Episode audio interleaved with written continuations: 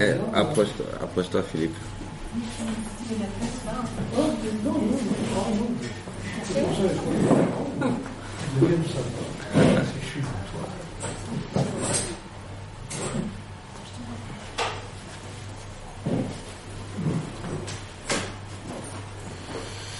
Bien.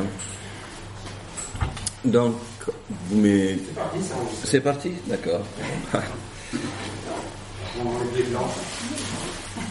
Donc, euh, merci déjà d'être venu. Et c'est un plaisir aussi d'échanger avec vous euh, autour de ce essai, donc, qui est le Mali rêvé. Habituellement, j'aime bien qu'il y ait une interaction, que je ne parle pas tout seul.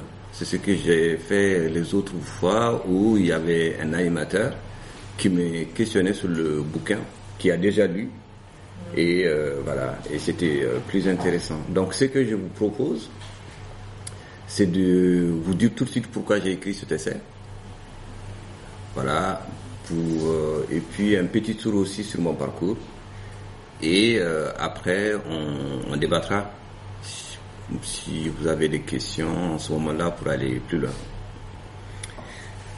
Donc, pourquoi ce, cet essai euh, qui est venu euh, suite à la crise donc euh, du Mali, la crise de 2012, euh, où plus de deux tiers du territoire malien ont été occupés par les narcoterroristes. Et le narcoterrorisme, pour moi, c'est un courant tout simplement qui, où des groupuscules euh, vendent de la drogue, euh, font le trafic de, de cigarettes, euh, raquettent aussi les gens et aussi euh, kidnappent des Occidentaux ou des Américains pour les, pour les revendre et alimenter donc leur business. C'est ça. Donc c'est une sorte de cercle vicieux qui est alimenté de cette façon. Donc ils ont pris le nord du Mali en 2012 et de là, euh, à un moment, euh, le Mali s'est retrouvé du jour au lendemain sur le devant de la scène et plusieurs acteurs, particulièrement des experts entre guillemets, que j'appelle pas des experts, sont venus dire ce qu'ils pensent de la crise malienne. Et euh, entre-temps, ce que j'entendais ne me convenait pas sur ce qui était dit sur cette crise. Et je me suis dit à un moment, ce n'est pas possible. Qu'on continue, on contient, on, con- on- on continue pardon, à asséner des vérités qui étaient des contre-vérités par rapport à la réalité du Mali et particulièrement du nord du Mali. D'où l'idée d'une association que j'ai créée avec euh, des compatriotes maliens. Et depuis, je me suis dit à un certain moment, il faut faire un travail qui est un travail d'écriture sur la réalité du Mali. C'est ça le point de départ de cet essai. C'est pour cela que j'ai écrit cet essai qui s'intitule Le Mali rêvé, euh, avec plusieurs chapitres. Un chapitre pour dire un peu euh, qui je suis, donc un peu mon parcours. Euh, D'autres concernant la démocratie malienne. Qu'est-ce qu'elle est, cette démocratie? Qu'est-ce que c'est réellement qui était une démocratie considérée comme une démocratie exemplaire, d'autant plus que tout allait très bien et que tout le monde arrivait à tirer son épingle du jeu?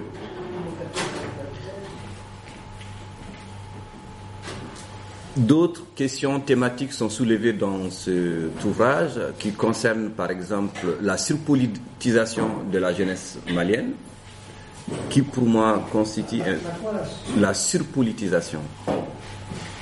Voilà, euh, euh, qui est aussi soulevé, qui est aussi un des problèmes pour moi du Mali par rapport à la jeunesse.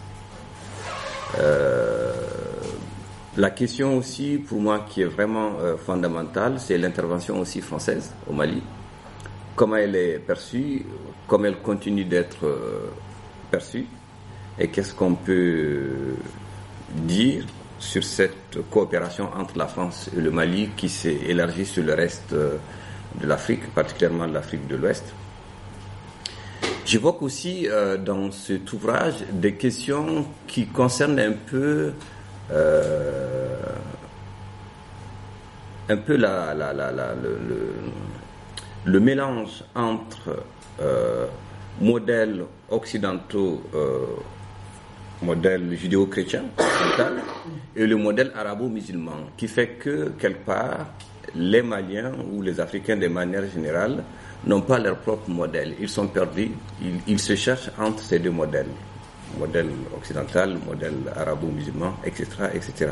Donc voilà des questions comme ça que je soulève. Je vous invite à le lire pour ceux qui n'ont pas eu encore le temps de le faire. Et pour revenir donc à la deuxième question qui concerne mon parcours, voilà, pour ceux qui me connaissent pas, alors je viens du nord du Mali, euh, de la ville de Gao et d'un village qui est situé à 25 km de Gao qui s'appelle euh, Tacharan et où j'ai fait donc mes premières années euh, d'école quoi. Ensuite le bac dans le sud-est du Mali qui est la, la région de Sikasso, la troisième région du Mali. Et après, je suis parti à Bamako pour des études universitaires jusqu'en 2002. Et en 2002, je suis arrivé en France. Et c'est de là donc que j'ai poursuivi les études euh, en sociologie. Après, euh, sanctionné donc par un doctorat en 2012, le 30 mars 2012, la veille même de la prise euh, de la ville de Gao. Voilà, et après un séjour postdoctoral doctoral aussi au Québec qui m'a permis de découvrir le modèle québécois, un peu comment ce modèle aussi peut être enrichissant par rapport à tout ce qu'on connaît aujourd'hui en France ou ailleurs, en termes de ce qu'ils appellent d'interculturalité, en termes aussi de de, de, comment on arrive à faire face à des problématiques qui sont par exemple des problématiques d'emploi, parce que quelque part il y a d'autres façons de transmettre, d'autres façons de faire société qui sont pour moi importantes à, à questionner et pour voir comment on peut réinventer euh, autrement le, vivre ensemble. Voilà un peu pour euh, planter le, le, décor. Donc pourquoi ce bouquin, euh, qui je suis? Maintenant, euh, parce que sinon je vais parler tout seul, je me tourne vers vous. Si vous avez des questions, je réponds. Donc, à Ignace en particulier, qui est... C'est quand vous parlez au début de la, surpolitisation des, des, jeunes au Mali. Si tu peux expliquer un peu plus en détail. Très bien. Donc, la surpolitisation, pour moi, c'est c'est quoi? C'est un peu euh, cette tendance, tout simplement, à penser que sans la politique, on ne peut pas s'en sortir au Mali. C'est cette image fausse que les politiciens maliens donnent de la politique. Autrement, les gens qui s'en sortent mieux, qui s'enrichissent, qui ont un pouvoir économique important, ce sont les politiques parce que derrière, il y a de la corruption. Pour les jeunes euh, populations, en particulier euh, la jeunesse, euh, on ne peut s'en sortir autrement que faire de la politique. C'est ça le problème. Et du coup, les politiciens, les politiciens, c'est qu'ils ont compris. Ils continuent à faire de la corruption pendant les campagnes électorales en proposant aux populations, en troquant, par exemple, du thé, du sucre, des vêtements contre leur, euh, vote. Ça. Et du coup, les gens euh, comme au Mali, on est dans des pays où euh, le taux de la pauvreté est très importante, pauvreté économique en particulier, euh, c'est-à-dire que les gens n'ont pas toujours le pouvoir économique d'assurer les quatre voire trois repas par jour, donc ils sont dépendants et du coup on pense que ça la politique on ne peut pas on ne peut pas s'en sortir. Donc tout le monde essaye d'être politicien ou politique, malheureusement. Alors que euh, le plus important pour moi, c'est d'abord d'être citoyen, c'est-à-dire avoir la capacité, euh, en tout cas le pouvoir de questionner le politique sur euh, ses promesses, sur son programme, par rapport à ses propres préoccupations. Exemple, moi, je suis d'un village où se pose tout simplement le, le, le, problème d'oiseaux migrateurs. Les oiseaux migrateurs, c'est quand le paysan sème son riz ou euh, son sorgho, son mil, il n'y a pas de problème, ça pousse.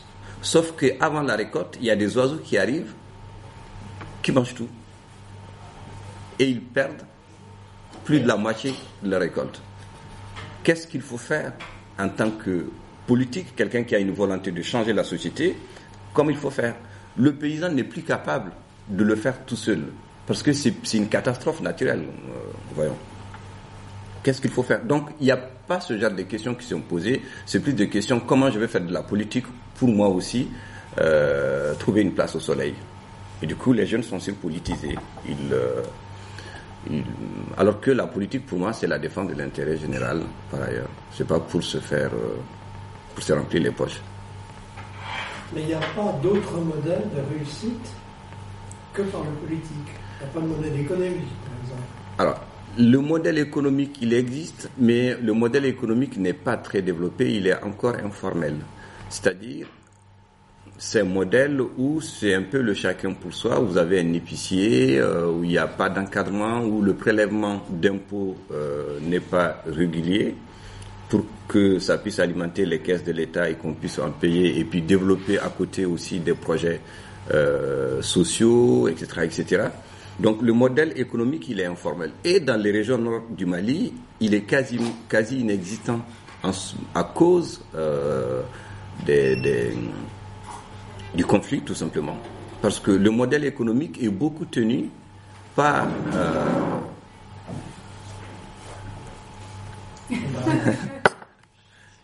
Merci, c'est gentil. est beaucoup tenu au nord du Mali. J'ai oublié de le préciser, après je te réponds euh, en long et large. Euh, le nord du Mali est quand même...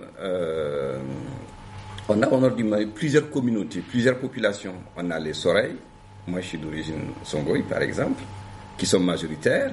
On a euh, les Touaregs, on a les Arabes, on a les Bambara, on a aussi les Haoussa, les Yoruba qui sont venus du Niger et du Nigeria, etc., etc. il se trouve que le modèle économique est tenu par les Arabes. Ce sont eux qui ont les boutiques. Et quand il y a un problème, et depuis 1960 le Mali, connaît ce conflit, à chaque fois, soit ils se réfugient en Algérie ou en Mauritanie ou ailleurs, euh, soit ils sont complètement chassés parce qu'il y a une sorte de chasse aux sorcières qui se fait quand il y a un problème. Du coup, euh, il ne s'inscrit pas dans une certaine durée. Il est sans cesse remis en cause par les conflits qui partent, qui reviennent. Donc il n'y a pas un modèle qui tient la route pour pour montrer aux jeunes que c'est pas seulement la politique qui reste le seul levier de développement, de, de pouvoir s'en sortir, c'est aussi la capacité à développer d'autres modèles alternatifs, euh, comme, je ne sais pas, faire du commerce de, de, de, de vaches, parce qu'il y a beaucoup, euh, c'est une zone où il y a beaucoup d'animaux, de vaches et de moutons, mais ils ne le font pas. Il y a aussi la question de l'insécurité. Donc il n'y a pas de modèle qui tienne pour moi la route. dans la partie sud du Mali, où Dans la partie sud, ça se développe de plus en plus. Il y a quand même des très grands commerçants dans la partie sud, euh, mais ça reste très familial. Les commerçants qu'on a, c'est pas des gens qui ont trouvé euh, l'intérêt d'employer des jeunes qui ont fini avec les études et qui peuvent leur apporter une plus-value par rapport à euh, à leurs intérêts économiques. C'est beaucoup, euh, si vous le, le premier commerçant, donc ce sont vos enfants, ce sont vos neveux, ce sont vos cousins, etc., etc. Donc ça reste un peu fermé entre guillemets. Je dis pas que il euh, n'y a pas de jeunes qui deviennent comptables parce que euh, voilà ils sont bons, qu'ils sont qu'ils ont été recrutés euh, sur un appel d'offres, etc., etc. Mais c'est pas majoritaire. Mais en, quoi le fait que ce soit une entreprise familiale empêche le développement et, et en, il y a de grandes entreprises qui sont tenues par la famille et qui, créent des emplois en masse. Est-ce que l'exemple, enfin, que la cause par la famille uniquement est la raison du non-développement de... Non, Non, non, je pense pas. C'est plus que euh, on voit pas encore l'intérêt. On n'est pas arrivé à un niveau où, certes, il faut aussi s'occuper de la famille, il faut, euh, etc., etc., mais qu'on ouvre le marché pour que d'autres euh, euh, personnes, pour que d'autres euh, compétences pu- puissent y avoir accès. C'est ça le problème. C'est pour moi une histoire de mentalité. C'est-à-dire que la, mentalité des grands commerçants maliens reste une mentalité assez familiale, d'autant plus que c'est, sans préjuger quand je dis ça, hein, c'est des gens qui sont des analphabètes.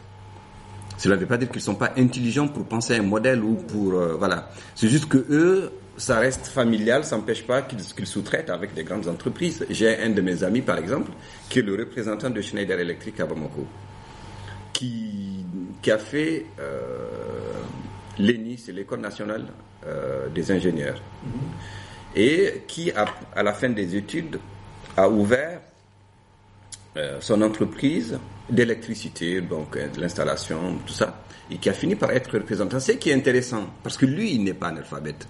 Et ils ne sont pas nombreux à le faire. Ce qui est intéressant, lui, il a développé son business en recrutant, par exemple, et ça rejoint un peu ce que tu disais, en recrutant des, jeunes qui sont sortis qui ont un diplôme, qui sont sortis de l'école, c'est-à-dire qui ont, la capacité de l'aider par rapport à l'installation, par rapport à la gestion des ressources humaines, tout ça.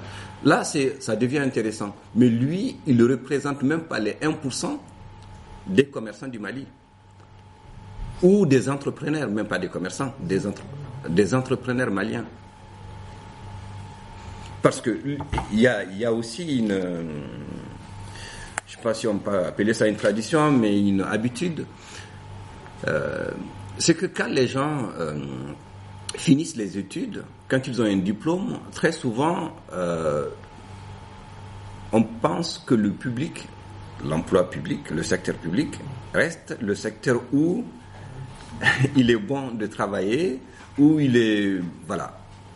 Ça, c'est une image euh, toute faite qui est, qui est fausse parce que économiquement, euh, le secteur public, c'est pas le secteur où on, on gagne mieux. Peut-être on peut avoir une qualité euh, de vie meilleure, je ne sais pas. En tout cas, ça pour des questions qu'on peut soulever. Donc, il y a cette, cette habitude qui est là, qui fait que voilà, les gens ne vont, ils n'ont pas euh, cette tendance à créer de l'emploi. Et c'est d'autant plus compliqué qu'il n'y a pas de dispositif mis en place dans ce sens. Moi, j'ai travaillé par le passé, euh, quand je préparais mon, ma thèse, avec l'APEJ. L'APEJ, c'est euh, l'Agence pour l'emploi des jeunes. C'est un peu la sœur jumelle des missions locales en France. Et euh, le travail de l'APEJ, c'est quoi? C'est de d'encadrer les jeunes qui ont fini donc avec les études en essayant euh, de construire un projet qui est un projet de vie, c'est-à-dire qui articule un projet professionnel et euh, leurs convictions, leurs valeurs, tout ça. Et ça s'arrête là, l'accompagnement. C'est pas un accompagnement qui va jusqu'à la création de l'entreprise ou d'emploi. On les outils, certes, mais on n'est pas passé à l'étape où euh, on a dit, bon voilà, pour créer un emploi, vous pouvez aller dans tel euh, ministère ou dans telle euh, structure qui est chargée euh, de monter votre, euh, avec vous votre projet et à un moment de trouver des financements par rapport à ce projet par exemple.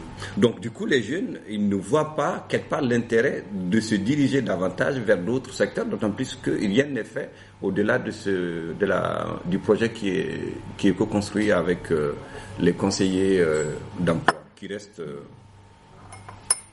des conseillers d'emploi, quoi. Est-ce pas en relation avec le, le thème actuel, mais euh, moi j'aurais aimé savoir comment les Maliens au nord ou au sud perçoivent les interventions militaires, notamment de la France. Alors, il y a plusieurs euh, explications qu'on peut donner. La première, c'est que elle remonte à l'histoire même de l'intervention de la France, le contexte dans lequel elle s'est déroulée, donc en 2012, où les Maliens, la plupart des Maliens, étaient dans une situation où euh, ils étaient tous perdus. On ne savait plus où on était. Euh, insécurité à cause de l'insécurité, à cause euh, de l'imposition tout simplement de la charia, de, des groupes euh, narcoterroristes qui étaient venus, le Moujao et Ansardine, qui étaient là, donc qui coupaient des mains et qui coupaient des pieds à un certain moment. Donc vous avez plus la liberté de parole et de dire ce que vous pensez, à plus forte raison, contester ce qui se passe. Et, et du coup, euh, donc face à cette euh, imposition, cette domination quelque part, euh, et avec aussi l'envie des, djihadistes, entre guillemets, de, prendre l'ensemble du Mali en progressant vers le sud, il y a eu l'intervention française, donc en, en 2013, 11 janvier 2013. Ça a été un soulagement pour l'ensemble des Maliens. Parce que euh, il faut être honnête, avec soi, et c'est ce que je traite une partie de ce bouquin. C'est ce que nous disions en France, donc c'est ce que je voulais vérifier. Et ce que, ce que j'ai dit, c'est que les Maliens ne sont pas capables de se remettre en cause. Je, moi, c'est ce que je pense, c'est qu'on soit capable, et je vous répondrai, je reprendrai ce que je vous disais, c'est qu'on soit capable à un moment de se remettre en cause. Se remettre en cause, c'est de dire à un certain moment qu'on a fauté. Qu'on a fauté par rapport au à la construction de la démocratie, par rapport à la construction des réformes qui étaient euh, des réformes de décentralisation, comment on donne davantage du pouvoir aux citoyens en élisant des personnes qui sont au plus près d'eux, donc créer une certaine proximité, et ça, ça s'est transformé autrement par une certaine forme de corruption. Donc, on n'est pas capable de se dire on a, on a fauté. Parce que nous, en tant que citoyens maliens, on n'a pas été capable de dire non, ça va pas. Il y a un problème par-ci, par-là. Tout le monde s'est conformé par peur d'être seul. Tout le monde, à un certain moment, c'est euh, donc n'a pas osé dire ce qu'il pense. Donc, première chose, se remettre en cause. Et cette remise en cause, et si on le met en parallèle donc par rapport à l'intervention française, l'armée malienne à l'époque n'était pas capable d'assurer euh, la défense du territoire malien où toutes les structures, pas que l'armée, que ça, la police, la gendarmerie, aucun dispositif ne marchait. Ou les Maliens laissaient faire, c'est-à-dire que le Mali deviendra un autre pays, en tout cas, je ne sais pas, voilà, une recolonisation par des pouvoirs euh, euh, obscurs, pour moi, ou en ce moment, on réagissait. Donc l'intervention française, à cette époque, dans ce contexte-là, était pour moi salutaire. Moi, ça m'a permis de communiquer avec ma famille qui est restée à Gao. Simplement, librement pendant une semaine, on ne pouvait plus communiquer parce qu'ils ont saboté les, les moyens de communication. On ne pouvait plus. Donc, créer une situation de psychose où voilà, les gens, ne, voilà, personne ne peut rien dire, personne ne peut rien faire et tout le monde prend peur et puis voilà. Donc, à cette période, c'était salutaire. Après, je suis pas naïf. Euh, toutes les grandes puissances interviennent parce que quelque part, elles ont des intérêts. Ça, c'est autre chose. Maintenant, la question que, que, moi je me pose, c'est de savoir quelle est la capacité des Maliens à dire ce qu'ils pensent par rapport au pouvoir français. Quand je parle des Maliens, je parle des dirigeants maliens. À dire, nous, ce que vous faites, ça ne nous convient pas. Vous voulez implanter des camps militaires à tel endroit, ça ne nous convient pas.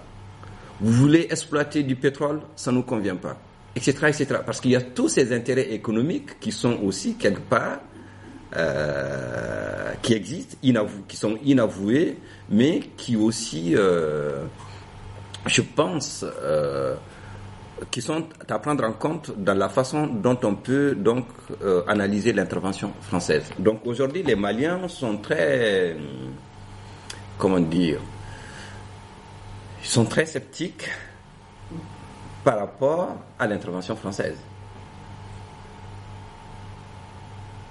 Parce que euh, les, les, Maliens commencent à se poser la question euh, jusqu'où ça va s'arrêter. Ça a commencé à un moment où tout le monde a revendiqué ça. Moi, j'étais, je suis allé, j'ai marché parce que moi, ça m'a permis de communiquer avec ma famille. C'est basique ce que je dis. Mais en termes de liberté, c'est fondamental pour moi. Pouvoir communiquer avec ma mère, c'est. Voilà. Mais aujourd'hui, euh, il faut redéfinir les choses, euh, il faut. Euh, il faut remettre des cartes. Concrètement, la situation dans le Nord Alors, dans le Nord, la situation, elle est un peu ambiguë.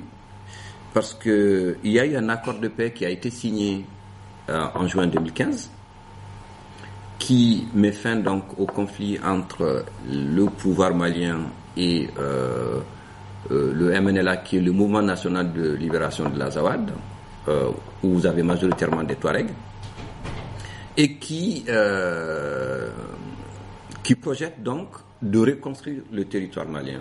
La reconstruction passe par quoi?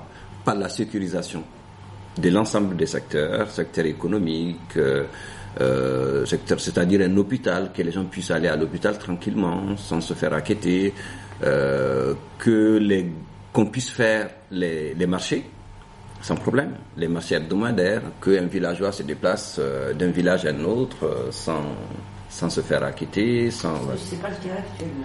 Non, ce qui n'est pas le cas parce que la sécurité n'est pas revenue totalement.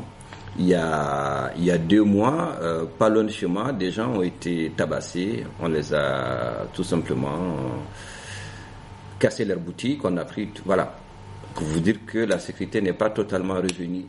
Et ça, le, le, 20 novembre explicite bien ce, cet aspect. Hein. La prise d'otage, bon, même si c'est planétaire ça, ce phénomène, la prise, la prise d'otage de l'hôtel euh, à Bamako en dit long sur la question de la sécurité. Oui. Et par rapport à ça, il y a l'ambiguïté, où on dit l'inverse, que c'est des groupes comme ou de la Zabat qui assurent la sécurité dans le Nord. Parce que, parce que l'État, la nation, euh, la nation n'amène pas de sécurité. Oui, parce que les, les, les... elle n'est pas là. Le pouvoir malien, il est, quasiment inexistant dans le nord du Mali. Il existe dans les centres urbains. Mais dès que vous sortez de Gao ou que vous sortez de Kidal ou de Tombouctou, vous savez rien. Vous savez rien. Il est souvent euh, la sécurité est souvent assurée. C'est ça le problème. Et ça pose la question de la capacité du pouvoir malien à assurer la sécurité des biens et des personnes. Dès que vous sortez des grandes villes, c'est euh, Barkhane, l'opération Serval française, qui est devenue Barkhane, qui assure. Parce que ils n'ont pas les moyens militaires, entre guillemets, de le faire. Ils ne peuvent pas survoler le territoire, il n'y a pas d'avion, il n'y a rien. Vous ne pouvez pas rallier, euh, je sais pas, Gao et Kidal euh, en voiture, alors qu'à Kidal ça brûle, quoi. Vous ne pouvez pas le faire euh, en 30 minutes. En voiture, c'est pas possible. Donc des groupements comme ça occupent des places vides. Ben, l'espace, oui, démocratique qui est abandonné par le. En tout à fait. effet, Si on parle de, de lieux de soins, même eux vont peut-être en faire, ou, ou on parlait de la religion aussi, que certains, euh, une partie de la religion peut assurer comme ça des, de, leur, de leur des soins, de leur. Il faut bien que les gens se raccrochent à quelque chose. Absolument. Après, il y a, deux choses. Il y a le fait que hum, depuis les années 90, il y a un espace qui est abandonné, démocratique, hein, j'entends, qui est abandonné qui est récupéré par ces différents pouvoirs. Euh, le pouvoir religieux, par exemple, il a récupéré tout ça à un certain moment. D'où le fait que euh, en 2009, par exemple, il y a eu une réforme qui a été retoquée, sachant que cette réforme a été déjà votée à l'Assemblée nationale. Ça s'appelle la réforme euh, de la famille. Un exemple où on dit, euh, parce qu'en Afrique on parle beaucoup, euh, sans généraliser, d'enfants illégitimes, c'est-à-dire les enfants qui sont nés hors mariage. En gros, voilà, c'est des enfants qui ne sont pas reconnus et qui n'ont aucune place dans la société par ailleurs. Et cette réforme disait non. Ces enfants sont comme les autres enfants, donc ils ont droit à l'héritage, ils ont droit à tout ce dont moi qui se considère comme enfant légitime et droit.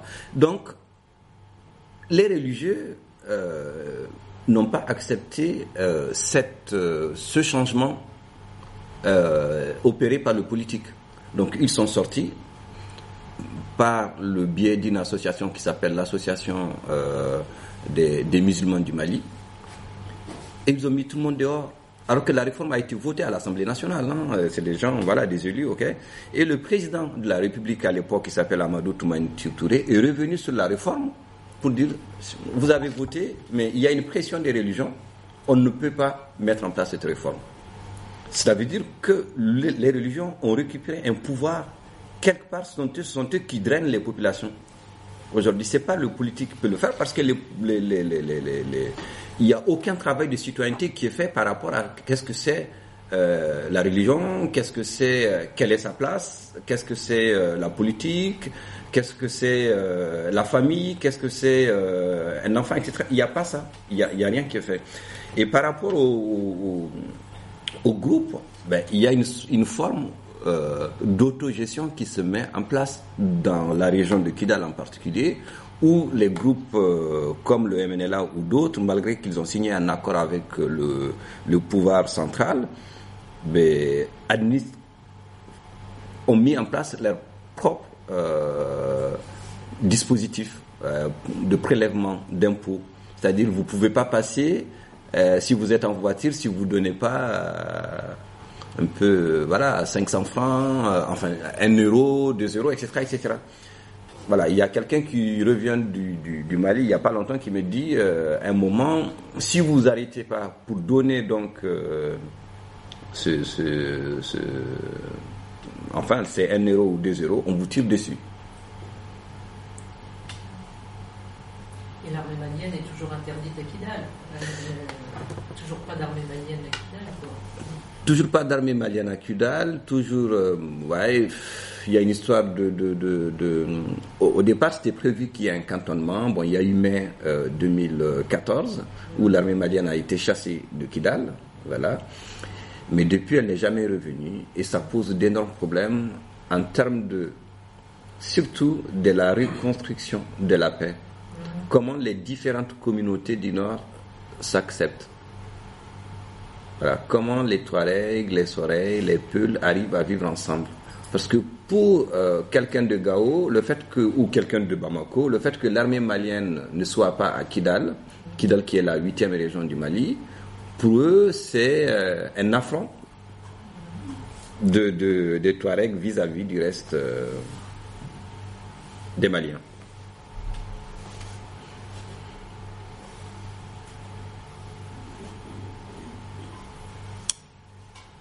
Quelles sont les perspectives économiques du Mali quelles sont ses richesses actuellement pour un, développement à l'intérieur, en dehors de la présence de l'armée française et puis on ne parle pas de l'armée ni rien euh, Alors, perspective économique, économiquement, le Mali, c'est un pays riche, même si cette richesse, ça ne se, voit pas au niveau de la redistribution et au niveau du développement des services sociaux de base. Il y a d'abord l'or. Le Mali, c'est quand même le troisième producteur d'or en Afrique de l'Ouest. En Afrique même, parce qu'il y a l'Afrique du Sud, le Ghana et le Mali. Il y a aussi le coton. Le Mali, c'est le troisième même après le Ghana, pardon, le deuxième producteur de coton. Mais tout ça, ça se voit pas. Ça, c'est des richesses donc euh, économiques dont les populations locales n'en bénéficient pas. L'or, par exemple, il est exploité par des sociétés sud-africaines comme Anglo Gold. Et, et le problème, c'est que les, bénéfices de, l'exploitation de l'or sont partagés entre Anglo Gold, par exemple, et le pouvoir central malien. Autrement, il n'y a pas de développement de services sociaux de base, comme la construction d'écoles, dans les zones où l'or est exploité. Juste dans les zones, il ne s'agit pas de dire donc on va construire des routes sur l'ensemble du Mali, mais juste dans la région de, de Caille, par exemple. Il n'y a, rien. Moi, j'ai eu mon bac à, à. Rien. Rien du tout. Il n'y a pas, à part les grands hôpitaux, ou enfin les hôpitaux des grandes villes, vous n'avez pas euh, des centres de santé qu'ils appellent communautaires, développés en dehors des zones urbaines. Problème, alors que ces zones, dans ces zones rurales, on exploite de l'or, énormément de l'or. En termes de perspective, ça en dit long sur la capacité un peu euh, d'ici 50 ans, qu'est-ce que va devenir le Mali, si on continue dans cette euh, direction. Ensuite, il y a le pétrole. Le pétrole, et c'est ça le problème du Mali. Pour moi, c'est ça. Il n'y a pas autre chose. Les rébellions, tout ça, c'est vraiment la gestion du pétrole. Pour l'instant, il n'est pas exploité le pétrole.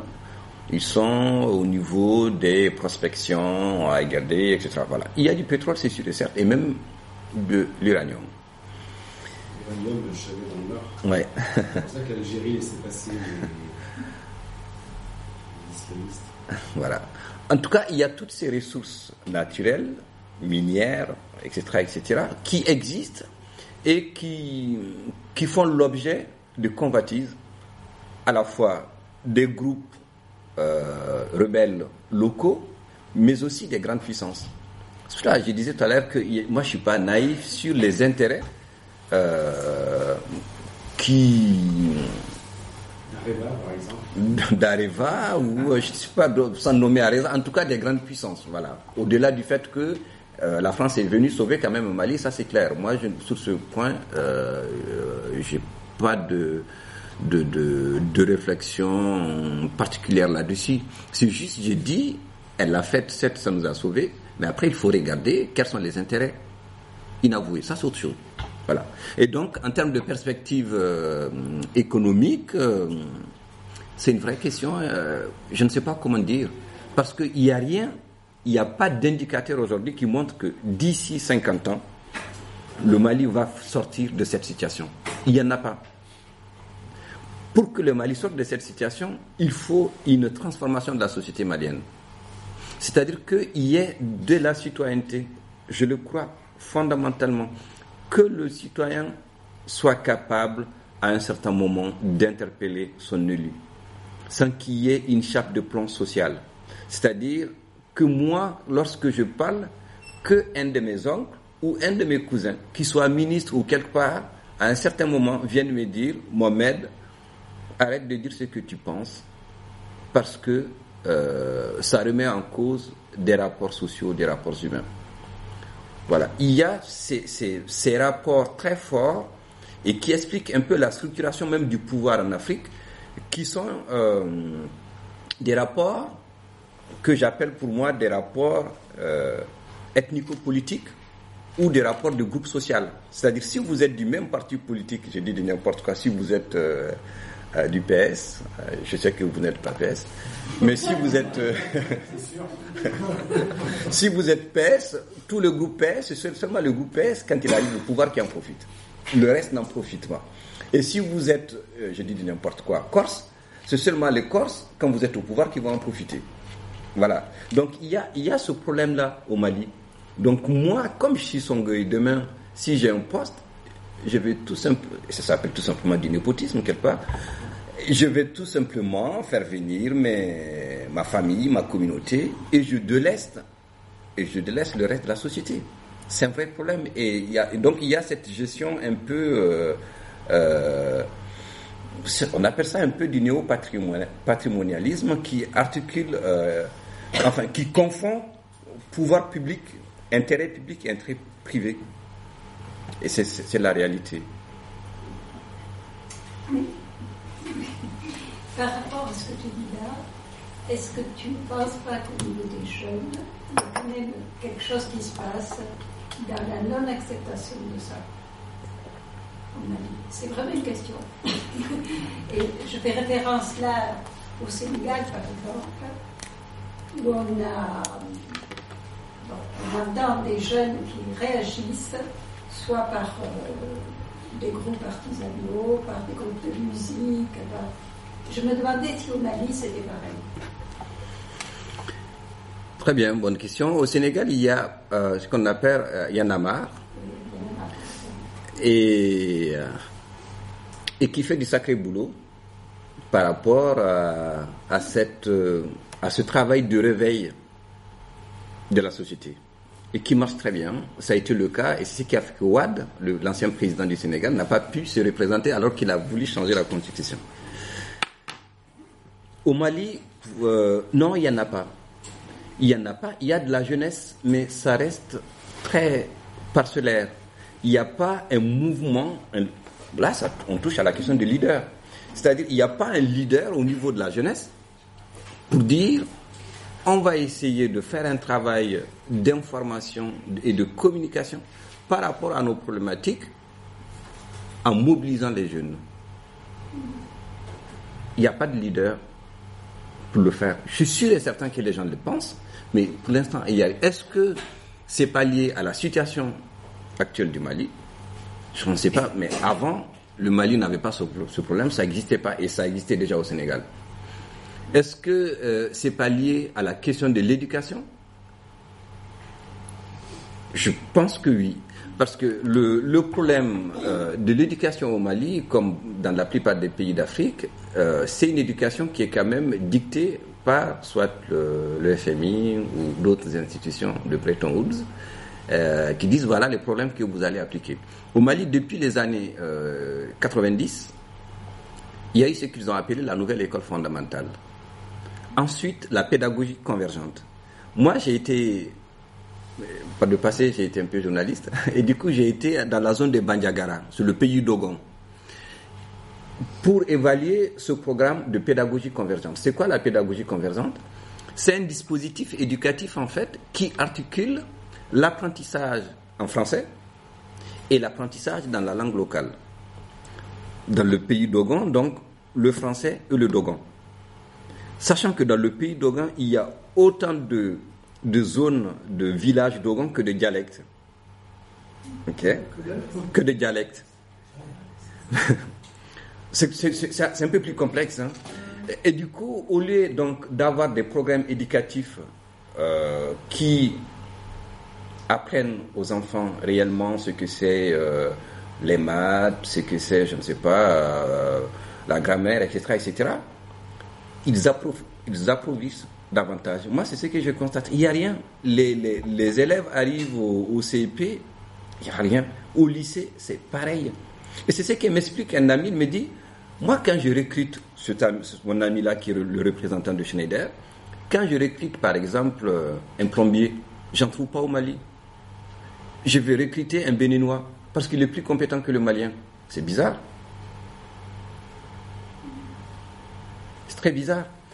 Voilà. Vous avez baissé le niveau en fait. hein, Le niveau est très bas. Ouais, C'est ce que vous avez expliqué. Mm. Le niveau est très bas et du coup, euh, les, les jeunes ne sont pas compétitifs. Mais cela ne veut pas dire qu'ils ne sont pas capables quand même de se mobiliser et de se dresser contre un système qui est un système euh, défaillant. Sauf que les jeunes sont tenus, entre guillemets, excusez-moi du terme, par une violence que j'appelle une violence générationnelle. C'est-à-dire, il y a le pouvoir, euh, ça c'est autre chose aussi, ça, ça existe au, au Sénégal, mais il y a le pouvoir des anciens sur les jeunes, les, je- les jeunes n'arrivent pas à se défaire ce que j'appelle aussi cette chape de plan social, cette pression sociale, qui fait qu'à un moment, quoi que vous pensez, vous n'avez pas la liberté de faire plus que ce que vous pensez. J'ai une question là-dessus. Hmm. Justement, sur la question euh, de l'émergence de mouvements comme ça de la société civile, notamment des jeunes, pour moi, justement, il y avait cette question de l'exclusion sociale aussi par rapport à certains propos qu'on peut tenir euh, publiquement. C'est-à-dire que les gens, comme ils sont dans un fonctionnement assez collectif, une parole qui dénote peut être vite euh, mise de côté. Je vais citer un exemple, et c'est lié aussi à la question un peu de la corruption que je connaissais un vétérinaire euh, à Bamako qui était dans des organismes, on va dire officiels, enfin en tout cas étatiques, et qui disait que lui, par exemple, il avait voulu euh, avoir voix sur la question de la corruption qui avait cours en fait, notamment pour euh, qu'on fasse appel à leurs services ou des choses comme ça, et qu'il avait essayé de défaire ça, lui à sa, à sa propre échelle en fait, de ne pas vouloir rentrer dans cette corruption, même pas de la dénoncer, juste de ne pas vouloir y rentrer, et qu'en fait il a eu une pression sociale telle qu'il a été obligé de faire comme tout le monde. Donc je pense que même, en plus, d'autant qu'il y a la question du pouvoir des aînés, peut-être qu'en plus tout ça mélangé fait que quelqu'un qui ose dire une parole, voilà, c'est difficile pour l'affirmer. Sûrement, globalement, on renvoie une image de gros tais-toi et puis avance comme tout le monde dans la même direction. Moi, je pose un peu la question sur la question de l'exclusion sociale. Oui, c'est ça. C'est euh, l'exclusion sociale, elle est liée effectivement à ce, à pouvoir aussi qui est lié au, au collectif. Comment le collectif, il se constitue, comme il se, il se met au travail et comment et quelle place on a lorsqu'on est dans un collectif. Et la place, euh, elle est liée à notre position sociale.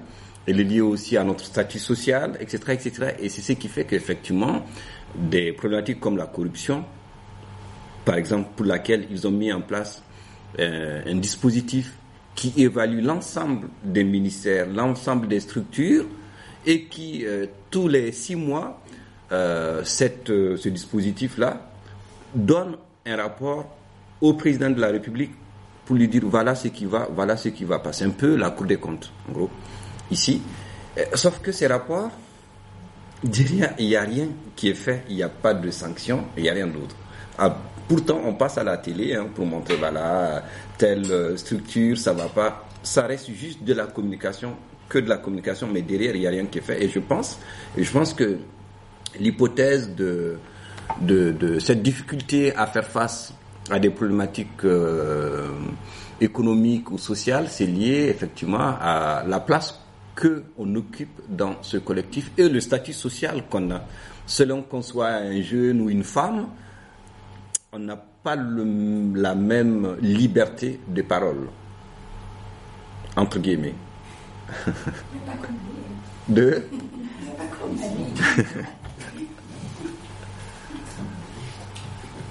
qu'on peut dire, c'est un peu désespérant.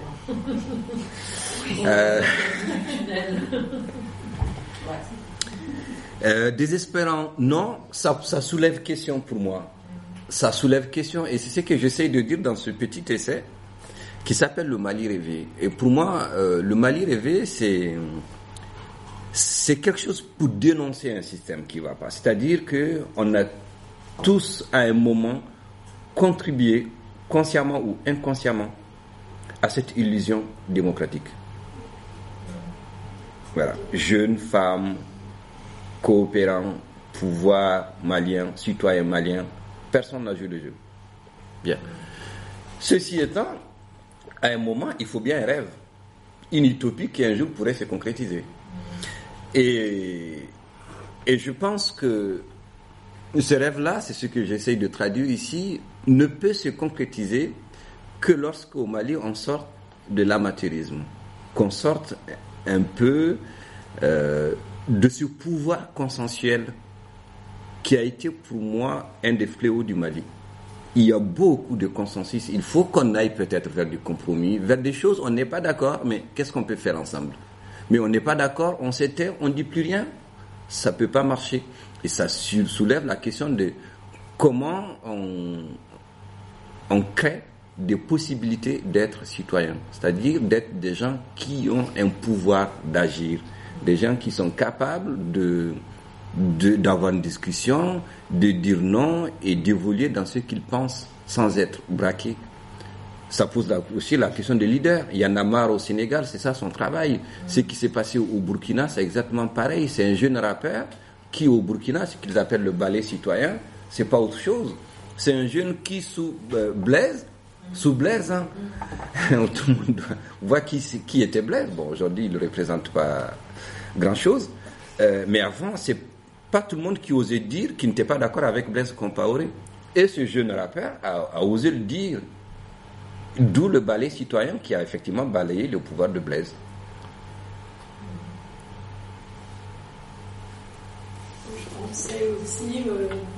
Quel rôle euh, peuvent jouer ou jouent euh, en positif ou en négatif les ONG euh, qui sont présentes.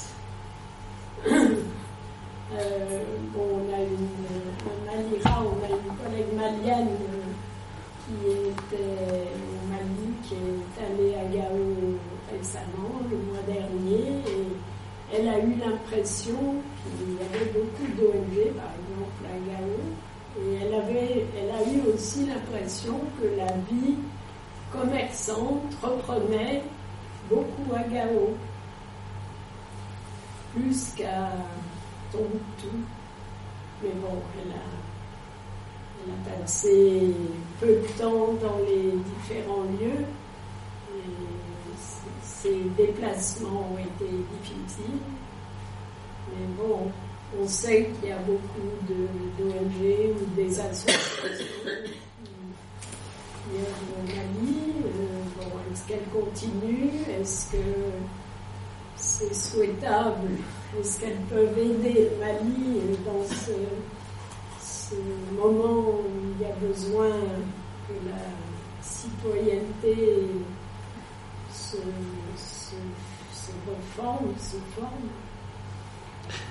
Bien. Par rapport aux ONG, c'est complexe parce que il y a un espace qui est abandonné au niveau de l'emploi au Mali, qui est récupéré par les ONG. les organismes non gouvernementaux sont devenus des employeurs au Mali. Ce sont, ce sont eux qui, qui emploient. Il est bien vu au Mali d'aller travailler chez Save the Children que d'aller travailler euh, dans une entreprise malienne ou dans le système euh, public malien. Il est bien vu d'aller travailler chez Action contre la faim que d'aller travailler, euh, voilà, bon, ou de créer sa propre entreprise. Parce qu'on est bien payé, voilà, le pouvoir économique encore, on est bien traité, donc quelque part on a une qualité de vie me- meilleure par rapport au reste de la société malienne.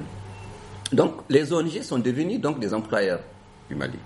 Le problème que cela pose, c'est un peu euh, le fait qu'à un moment, ces ONG sont devenus des décideurs pour le pouvoir malien. Le pouvoir malien, le gouvernement malien entre autres, n'existe pas par lui-même. Il existe par ce que, dit, ce que disent pardon, les ONG, les organismes non gouvernementaux. C'est ça le problème. Aujourd'hui, le nord du Mali, la région de Gao, il y a énormément d'ONG. Moi, je suis revenu euh, avant d'aller au Québec. Il n'y a que des ONG. Vous avez... Il y a bientôt plus de blancs que de noirs.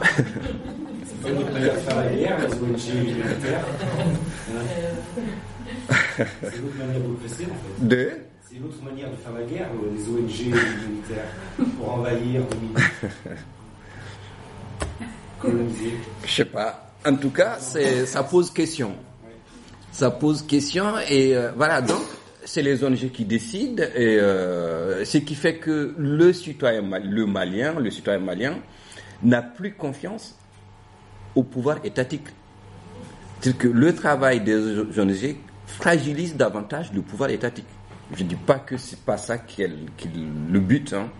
mais le fait de de se dire que c'est mieux de travailler chez Action contre la faim que euh, dans un système éducatif malien, tout ça, je pense que euh, voilà, euh, j'ai plus confiance quelque part chez Action contre la faim qu'ailleurs, quoi, tout simplement. Voilà, donc ça, ça, ça, ça et c'est ce qui pose problème. Donc les ONG sont devenus les décideurs pour le Mali. Après, qu'est-ce qu'ils décident? Ça, c'est autre chose. Euh, Malira, que vous évoquez, vous êtes de Malira, effectivement, qui fait un sacré travail par rapport au- aux bibliothèques, donc l'éducation, comment équiper euh, les élèves, tout ça. Mais derrière, ça pose la question de la pérennisation des actions qui sont mises en place. C'est-à-dire quand vous équipez une bibliothèque, qui après fait fonctionner la bibliothèque? Qui va lire après? Ça pose encore la question de la citoyenneté. C'est-à-dire, certes, c'est bien d'équiper, c'est, noble par ailleurs. Mais derrière, il faut que les gens prennent conscience du fait que c'est pas seulement un don, quelque chose qu'on vous donne et que vous, la personne qui vous donne, si elle n'est plus là, eh ben, on va laisser ça. Ce sont les, les, les, les, c'est la poussière qui fait le reste du travail. Et, et voilà. Et c'est dommage parce que euh, derrière, il n'y a pas ce que j'appelle une coopération. Une coopération qui consiste à avoir un groupe pour agir sur les actions, qui va être constitué à la fois des ONG, parce que ils ont leur place, les ONG, c'est sûr pour moi, constitué aussi des enseignants locaux, mais aussi des parents d'élèves. Mais, mais quand vous mettez des parents d'élèves dans ce groupe, quel pouvoir a un parent d'élève dans ce groupe? Rien du tout. Rien du tout. Le parent d'élève, il est juste là pour faire de la figuration. Et c'est ce qui fait que quelque part, quand ça ne va pas au niveau de la bibliothèque, il n'a rien à dire. Ce qui aurait été intéressant, c'est que dans ce groupe, donc agir ensemble, ce que j'appelle la coopération, agir ensemble pour que ça marche, pour que ça tourne, ce groupe, à un certain moment, puisse avoir un travail d'aller-retour entre l'action qui est mise en place et la façon dont cette action se développe, se pérennise. Il n'y a rien qui est fait. Et on peut généraliser les... Ouais, pardon. Alors, euh, dans l'idée de Malira, puisqu'on parle de Malira, Malira avait pour projet de- d'insuffler euh, quelque chose, mais avec le souci de disparaître laisser les Maliens géraient eux-mêmes. D'ailleurs, on s'est toujours appuyé sur, euh, la rencontre des institutions à Bamako. Euh, on avait créé des comités de gestion euh, dans lesquels devaient participer les élus, les enseignants, les parents d'élèves, mais bon, ça a été purement formel. Euh, ça a fonctionné pour obtenir des crédits une fois pour créer une fête du livre à Paris, mais après ça a disparu. Euh, bon, et on n'a pas senti qu'on pouvait s'appuyer vraiment dessus. Je n'ai pas compris en fait, s'appuyer sur quoi? S'appuyer sur ces, euh, ces structures qu'on avait essayé de mettre en place pour qu'il y ait un relais. Que euh, l'action qu'on avait insufflée euh, soit remise soit entre les mains des, élus, des parents d'élèves, des enseignants qui étaient sur place. Oui. On s'est rendu compte que notre présence, on se disait 5 ans, on leur donne un coup de main pour démarrer et puis après euh, on se retire. On s'est rendu compte que ben, le relais il n'y était pas. Malgré ce qu'on avait essayé de faire, on l'a peut-être pas fait euh, très adroitement. On a sûrement mais bon, dans notre idée, c'était bien ça. Maintenant, on ne peut plus y aller. En c'est vrai, bon, on a, on a essayé de former une personne relais, Fatoumata, qui, qui a essayé de le reléguer dans une mission qu'elle a faite l'an dernier. Ça a été difficile et on a, on a toujours cherché à s'appuyer sur des relais locaux, mais on a beaucoup de mal à les trouver Oui, je trouve que c'est une bonne démonstration que vous démontrez tout à fait ce qu'a expliqué moi-même, c'est-à-dire que vous voulez vous appuyer sur des parents qui finalement n'ont aucun pouvoir. Mohamed disait que les parents, ils sont là, ils sont figuratifs. Ils sont là pour la figuration. Les élus, les élus, ils sont là pour euh, simplement, ben oui, on est là.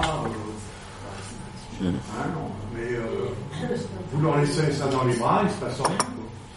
Oui, mais quand on avait besoin d'eux, on a beaucoup de mal à les joindre. On a essayé de les mettre au courant, mais on n'a jamais visé le, la bonne personne. Euh, on a eu des retours euh, négatifs d'autorités euh, locales, par exemple le directeur du CAP de qui a désapprouvé le fait que notre déléguée malienne n'ait pas pu aller dans son village à cause de l'insécurité qu'elle sentait on a eu en retour un courrier de lui assez très négatif, alors que d'autres fois on avait essayé de le joindre pour le mettre dans le coup de ce qu'on envisageait, on n'avait aucun retour. Oui, allez-y. Bah, du coup, j'aurais une micro-réflexion et puis une question. Oui. Avoir euh, pour moi, je parle des, de beaucoup de gens que je ne connais pas. Euh, mais pas celle dont parle particulièrement, c'est qu'on arrive avec des solutions alors qu'on est, on est censé, on devrait censé apporter euh, de l'aide à quelque chose qui est demandé, pas le sens inverse qui fait que ça fait coquille au final. Euh, mais sinon, j'avais une, question par rapport à la circulation de l'information. Je voulais savoir comment ça se passait. Euh, au niveau de l'information de ce qui se passe dans le pays en interne, si les gens avaient accès facilement euh, via le web ou d'autres euh, communications, et également aux médias extérieurs, internationaux, et, si ils s'en emparaient, si vous avez des moyens techniques, parce qu'on a beaucoup parlé d'Internet et des réseaux sociaux avec les dernières révolutions euh, arabes. euh, ouais, voilà, et je voulais savoir comment ça se passe. Très bien. Alors, la circulation de l'information, c'est ça. hein. Il y a hum, Internet est bien développé au Mali dans les centres urbains. À Bamako, vous avez Internet. Par contre, le problème, c'est pas tout le monde qui a Internet. C'est quand même des familles aisées qui ont Internet. Et elles ne sont pas très nombreuses à avoir Internet. Il y a un autre euh, aspect qui est important, c'est que aujourd'hui, avec le téléphone portable, il y a des jeunes qui ont aussi Internet sur leur euh, portable, mais pas de façon continuelle. Ils vont acheter euh, une carte prépayée, un crédit, quoi. Ils les alimentent pour regarder Facebook pendant une heure, pendant deux heures. C'est pas continuel parce que le pouvoir économique ne le permettait pas. Ça, c'est un premier essai et c'est beaucoup développé dans les centres urbains quand on quitte Bamako, et ça pose la question de la centralité du pouvoir, hein, et qu'on va dans les villes du Nord, à Gao par exemple, avant la crise, il y avait Internet. Moi, quand je partais à Gao, je partais dans, un, dans une cabine là, pour me connecter. Mais c'est quasi inexistant. Il n'y en a plus. Pas plus tard que mon ami qui était là, euh, il y a trois semaines, me disait qu'à Gao, il n'y a plus d'Internet. Ça fonctionne plus. Donc, effectivement, ça aurait été un, canal important pour mobiliser comme ce qui s'est passé euh, au Maghreb et ailleurs. Sauf que c'est quasi inexistant. Pourquoi ça se développe pas? Ça, euh, c'est une autre question. Je pense que c'est c'est pas la priorité du pouvoir central à Bamako. Vous savez, à Bamako, il n'y a qu'une seule chaîne de télévision, c'est la chaîne de télévision nationale. Donc ça veut dire ce que ça veut dire. Ça suppose que quelque part, on ne peut pas avoir des chaînes euh, locales dans lesquelles on peut avoir des débats contradictoires. C'est-à-dire qu'il y a un contrôle de l'information, quelque part, qui est fait. Peut-être c'est pas pensé ainsi, mais ça se traduit de cette façon-là. Pour s'informer sur le Mali, les gens regardent même pas les médias locaux. Ils regardent ce qui se passe sur RFI, Radio France Internationale ou France 24. On dit les médias locaux maliens, c'est pas la peine. Parce que c'est, ils disent tout ce que pense le pouvoir. Et quand vous dites autrement, ça se transforme par des sanctions, par des, il n'y a pas plus tard que, euh, euh, pendant la crise, un des journalistes qui a osé, parce qu'il y a eu un, un coup d'État, hein, qui a été bref, euh, voilà, avec Aya Sanago, qui a osé dire ce qu'il pensait du coup d'État, a été tout simplement emprisonné pas les militaires. Bon, on peut dire c'est un pouvoir militaire, donc c'est comme ça les pouvoirs militaires. Pour vous dire que c'est pas seulement les pouvoirs militaires qui le font, même sous le pouvoir du, du président actuel, ça se passe comme ça, mais de manière douce. Autrement, euh, parfois on, on, vous on vous on vous convoque euh, dans un commissariat pour vous demander à vous expliquer sur les informations que vous divulguez, comment vous les avez tenues. Ça s'est passé toujours le même journal qui s'appelle Le Républicain, qui est un journal qui appartient à un des opposants euh, maliens au pouvoir actuel. Et ça se passe pas très bien. Ça s'appelle Le Républicain, le, journal. Donc l'information, euh, elle circule très mal au niveau du Mali. Et euh, quand il y a eu la prise d'hôtel euh, le 20 novembre, moi je l'ai su tout de suite parce que je suis connecté. Mais au Mali, quand j'ai appelé, la plupart des gens n'étaient pas au courant. C'est bizarre. Les gens se sont mis tout de suite à regarder France 24, euh, mais il n'y a pas de média locaux, un média local qui va tout de suite aller sur le, lieu, euh, comme on dit, l'événement crée l'information, quoi, pour aller voir ce qui se passe et informer ses concitoyens. Ça pose encore la question de la citoyenneté quelque part. C'est-à-dire quel est mon rôle de journaliste? Jusqu'où je suis capable de prendre des, des positions qui sont des positions dérangeantes et déstabilisantes quelque part. Et voilà. Et du coup, je pense dans votre question, s'il y avait un vrai euh, travail de journalisme, je dis pas qu'ils ne sont pas bien les journalistes, mais un vrai travail de journalisme, euh, je pense que ça aurait être euh, quelque chose, un accélérateur par rapport à cette prise de conscience et aussi à cette capacité de, de mobiliser les jeunes et de les fédérer autour des projets qui sont des projets démocratiques, peut-être comme ce qui s'est passé au Sénégal. Je ne sais pas si j'ai répondu à votre question. Non, partie. Ouais. La jeunesse, euh, des jeunes, Ouais. la jeunesse, il n'y a pas une. euh, Enfin, vous avez parlé du problème de patriarcat, Mm. je sais pas je sais pas si j'ai bien compris. Il n'y a pas de mouvement euh, d'une jeunesse qui se révolterait via, euh, même s'ils ont des connexions, euh, pas euh, tous les jours, tout le temps.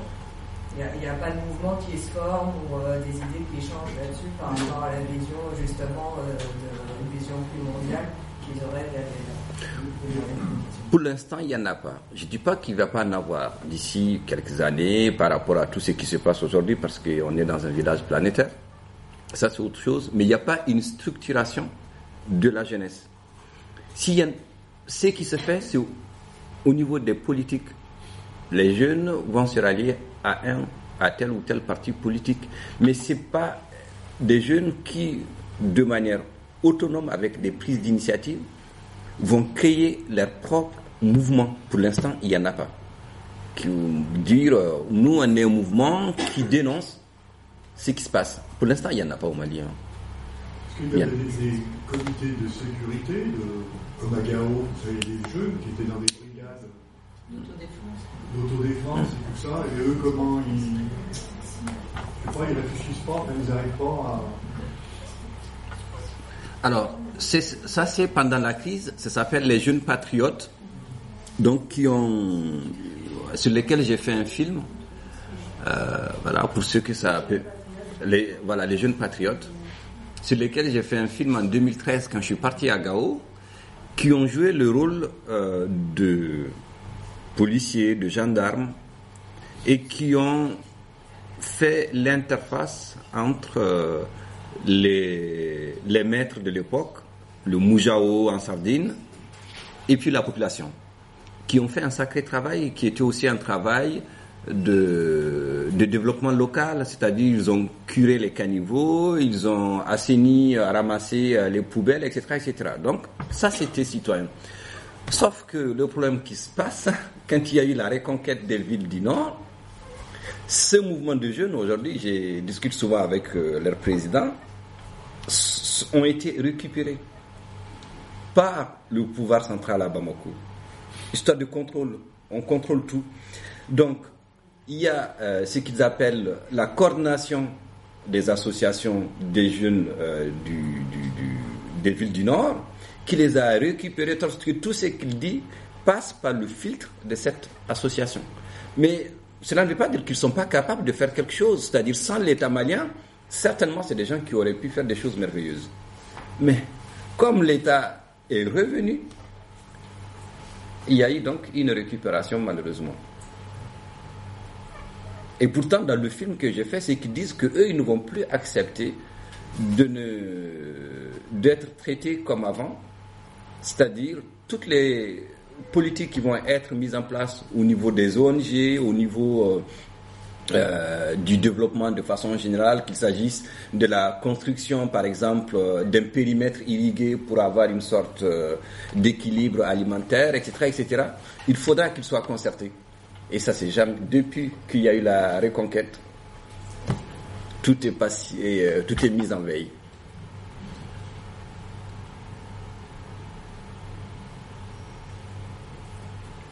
Autre question? Oui. Moi, j'ai un peu l'impression, dans tout ce que tu dis, que.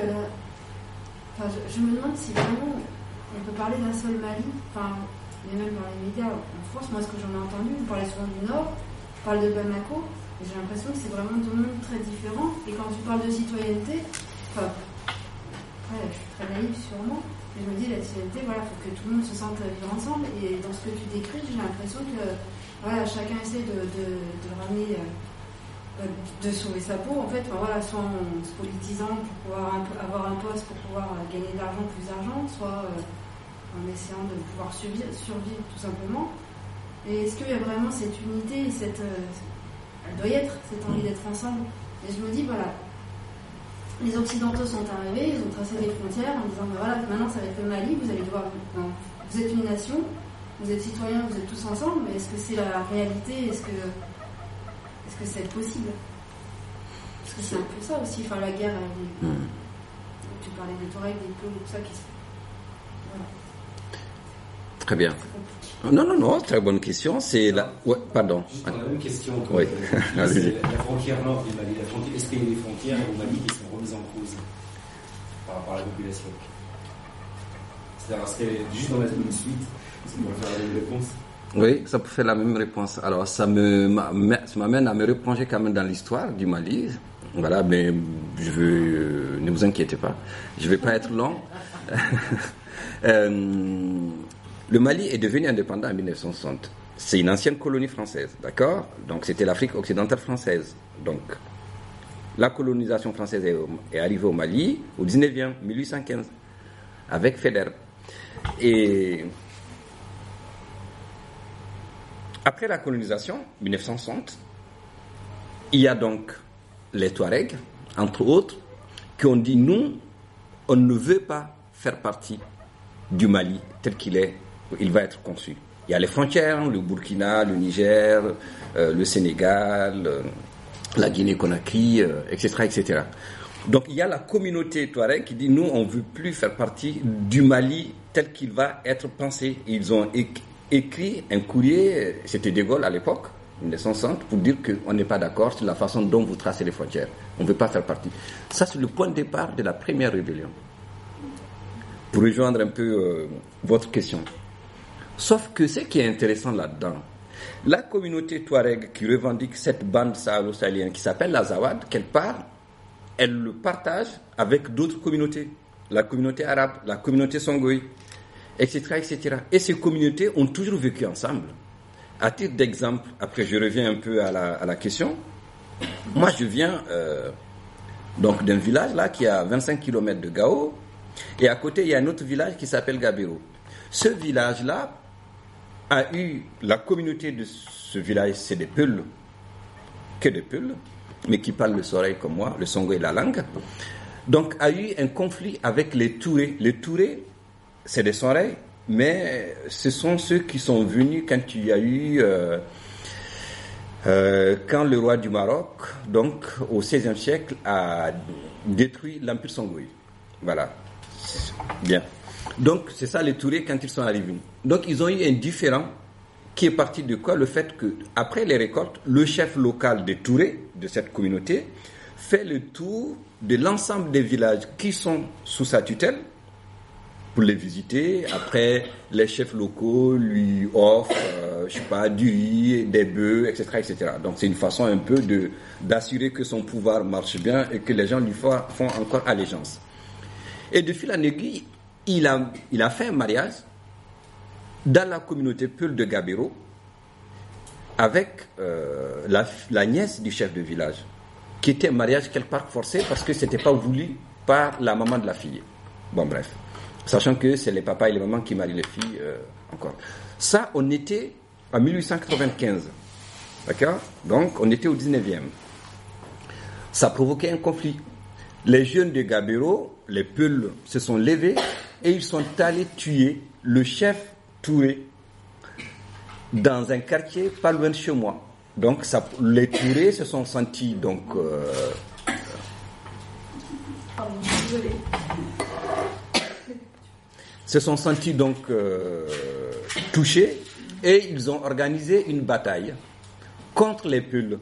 Cette bataille a été perdue la première fois par les, par Tourés, qui étaient en nombre par rapport aux, aux Peuls. C'est genre euh, 10 000 personnes, j'exagère, contre 1000 personnes.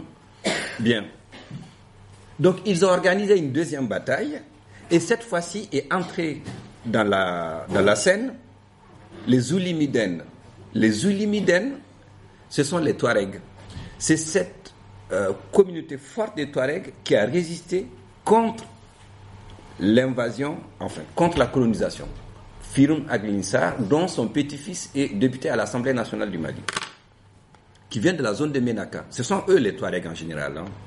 mais ce ne sont pas eux les rebelles aujourd'hui. Petite parenthèse. Donc, est entrée en scène la communauté Oulimiden, Touareg, pour faire le tampon entre les Tourés et les Peuls.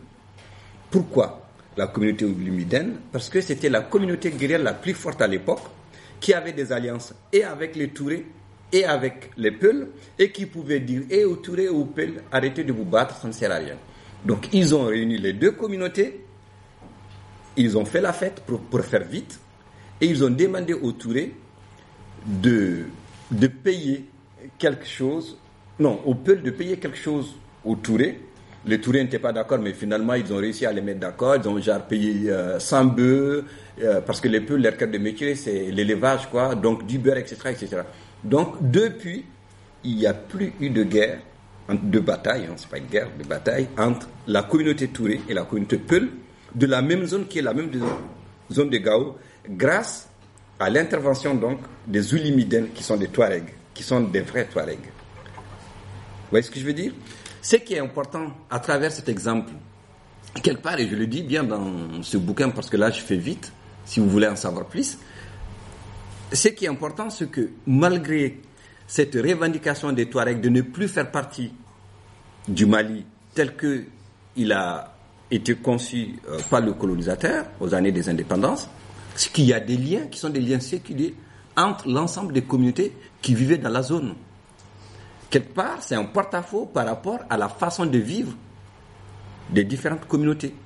Il y a toujours eu ces échanges entre les communautés qui ont structuré les rapports sociaux et qui ont fait qu'il y a eu toujours des différends, des conflits, mais que les gens ont toujours réussi à s'entendre, à se comprendre et à aller plus loin que de se faire la guerre. C'est ça qui est intéressant. Donc, pour- c'est une façon de répondre à votre question par rapport à cette unité et aux frontières qui ont été euh, tracées. Euh, je pense que c'est lié quelque part à la question des langues. Parce que au Mali, on parle plusieurs langues. À chaque communauté, une langue. Donc, il y en a le fait de faire d'être rattaché à d'autres régions où on ne parle pas le Touareg, où on ne parle pas le Soré, où on ne parle pas euh, le Peul, pour eux, ça suppose qu'ils perdent leur identité linguistique. Sauf que ce n'est pas le cas parce que la langue de communication au Mali, c'est quand même le français. Les gens communiquent parce qu'on a plusieurs langues. Personne ne veut abandonner sa langue pour la langue de l'autre. On, voilà, on entre dans des choses encore plus, plus complexes, mais qui ne sont pas dites. Le Touareg ne parle pas Bambara, il n'a pas envie. Moi qui vous parle, je ne parle pas Bambara. Le Bambara ne parle pas le soleil. On communique. Moi, ma mère ne parle pas Bambara, parce qu'elle n'a jamais vécu dans une zone Bambara. Par exemple, moi, je parle Touareg, parce qu'on a vécu ensemble. Les Touaregs parlent soleil, parce qu'on a vécu, on a fait les mêmes écoles, on est dans la même zone. Donc il n'y a pas de problème à ce niveau. Donc la question de l'unité, pour moi, c'est plutôt la question de l'unité linguistique. C'est ça qui pose, qui pose problème. Le fait d'avoir une langue qui fait nation, quelque part, l'esprit de la nation, pour moi, je pense pour le Mali, c'est même pas une histoire de frontières, mais les frontières étant quelque chose qu'on brandit parce que, bon voilà, on ne peut pas avouer autre chose parce que le fait de dire je ne parle pas Bambara, c'est, on rejette l'autre dans son entièreté. Donc voilà, dans sa différence. Alors que quand je dis la frontière, je dis juste que je veux, voilà, mon territoire, une histoire d'héritage, quoi. C'est pas tout à fait ça. Je pense que c'est presque, c'est vraiment lié aux langues. Très sincèrement. Au-delà des questions économiques, euh, aussi qui, qui existent. Parce que quelque part, si les Touaregs revendiquent le Nord, c'est parce qu'il y a le pétrole. Il faut pas se leurrer. Hein. Pour moi, il y a le pétrole, il y a, il y a l'uranium, quoi. C'est... Voilà. Je sais pas si c'est... Que tu dis là, c'est qu'il n'y a pas d'identité malienne. Il y a des identi- identités Touareg, etc. C'est ça. Il y a plusieurs identités. Il n'y a pas que. Donc, il y a des identités, il y a une sorte de, de, de, de, de mixité identitaire, quelque part, mais qui n'est pas reconnue comme telle. Qui n'est pas reconnue parce que tout le monde veut garder son. son, son identité, son. Voilà, sa façon. Enfin, sa culture, culture dans le sens de, de mode de pensée et de croyance. D'accord Mais en, même- en même temps, en même temps, les, les gens sont fiers d'être maliens. Hein, ils, ils- ils se revendiquent maliens. Il se revendique malien, mais dans un niveau un peu officiel. Mais quand on descend un peu plus en profondeur, là, euh, c'est c'est autre chose. Mais ce qui est intéressant, c'est la capacité des gens à se le dire et à aller plus loin. C'est ça qui est intéressant. Parce que ce qui fait tampon dans tout ça, ce sont les différentes formes de parenté à plaisanterie.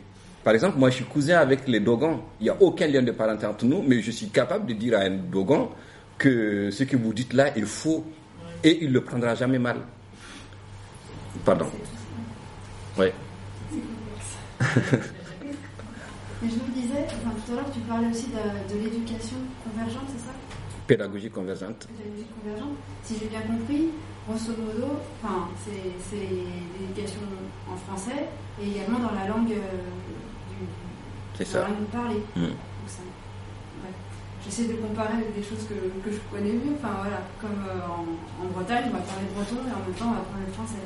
Est-ce que c'est un peu la même chose Peut-être, mais je ne sais pas si à l'école on apprend le breton aussi. Les écoles. D'accord. Il y a des écoles. Ça existe. Mais du coup, tu expliquais que dans ces, dans ces écoles-là, enfin, dans, ces, dans les pédagogies convergentes, le niveau était moins élevé et il y avait moins de, enfin, finalement, ils sortaient avec un bagage moins important. Tout à fait. Je me dis, ça, les citoyens, c'est l'école un peu qui doit les, les former.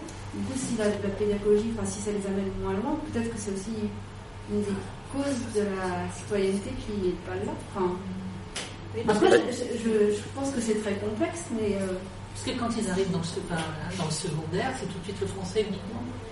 Donc, il, Donc, il n'y a, a ils pas la suite. Il n'y a pas la suite. Donc, Mais les pédagogues euh, disent ce que c'est. qu'on apprend mieux les bases dans sa langue, enfin, on l'a entendu, que dans une langue étrangère, Ouais, comme une langue différente. Dans la langue parlée, C'est vicieux. Pardon. Moi, je voulais euh, resituer un peu, le- justement, euh, que tout ce que tu fais là, tu as écrit un livre, euh, tu vas en parler à différents endroits. Moi, je voudrais, enfin, je sais pas, quelle est ta démarche Cette démarche, c'est, enfin, le, le fond de la démarche, c'est de ben, peut-être d'engager un débat, d'engager des, des, des pistes, des réflexions, peut-être ici, au Mali, enfin, que ça, voilà, de faire bouger peut-être un peu, ça se promène, enfin, je sais pas, ça, Oui, Bon, bonne. Il n'y a pas seul, bon, la connaissance, on sait que bon, il y a différents, différents groupes. Enfin, comme chez nous, on a eu les Bretons, les Auvergnats. Bon, on peut revenir sur les Bretons, sur les Auvergnats, etc. Mais euh, comme des fois, on peut se poser la, question est-ce qu'il ne faut pas un grand choc pour que tout ça bouge Parce que en France, il y a eu des chocs hein, aussi, hein, parce que les Bretons, les Auvergnats, sinon les incidents, y a encore.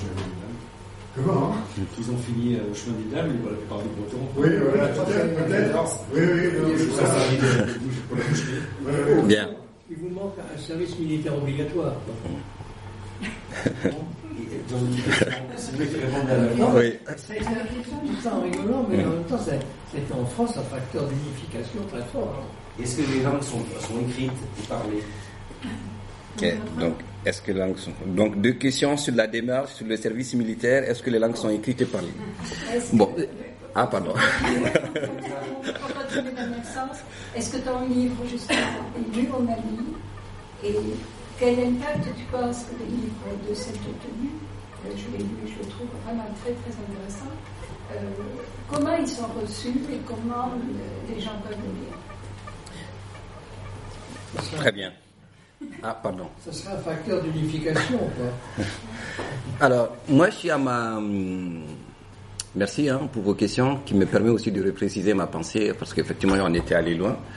Euh, je suis à ma deuxième intervention dans les librairies et je trouve ça euh, vraiment fabuleux parce que les gens m'interrogent sur ce que je fais et ça me permet de repréciser ce que je pense. C'est vraiment bien. C'est en termes de débat de citoyenneté. Ça, c'est bien. C'est pas le, pub- le nombre qui compte, c'est vraiment la qualité quoi des échanges et je trouvais ça fabuleux. Et, euh, et j'ai été interviewé par des radios, par rapport des gens qui m'ont contacté que je connaissais pas, BBC, qui sont sur l'Afrique, mais donc qui font attention à tout ce qui sort sur l'Afrique. Après, je répondrai à vos questions, mais c'est juste euh, pour réciter.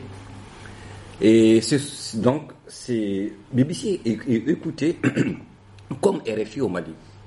Les gens écoutent, euh, c'est les médias internationaux qu'ils écoutent, hein, pas les médias locaux, ça c'est clair. Parce que les médias euh, internationaux osent dire ce qu'ils pensent de la situation, après ça se transforme par des prises d'otages et compagnie. Bon, bref. Donc c'est les Maliens qui m'ont informé comme quoi, Mohamed, on vient de t'écouter sur BBC, euh, c'est voilà, là, là. bon. Je dis, moi je savais pas. C'est vrai que j'ai été interviewé, mais le journaliste après me dit, bon, ça va passer la semaine prochaine. Moi j'ai guetté, j'ai pas vu, etc., etc. Finalement, c'est sorti sans que je sois au courant. Bon, c'est bien en soi parce que c'est des gens qui me connaissent, qui me disent c'est très bien, on est d'accord sur un point, on n'est pas d'accord sur un autre. Après, il y a une autre journaliste qui est aussi sur le Mali, euh, qui m'a interviewé et qui a fait un papier sur un site euh, web malien qui s'appelle Mali Web, qui est quand même consulté par tout le monde, tous les Maliens, mais l'élite hein, encore. Euh, tous les Maliens et ceux qui s'intéressent au Mali. Donc là, c'était plus les associations de solidarité internationale qui m'ont dit ah oui, euh, vous avez écrit quelque chose sur le Mali. Bon, bref. Alors, la démarche, après je reviens, je, dis juste ça, après je veux le, le, le, verser quelque part dans, une, dans ce que je dis.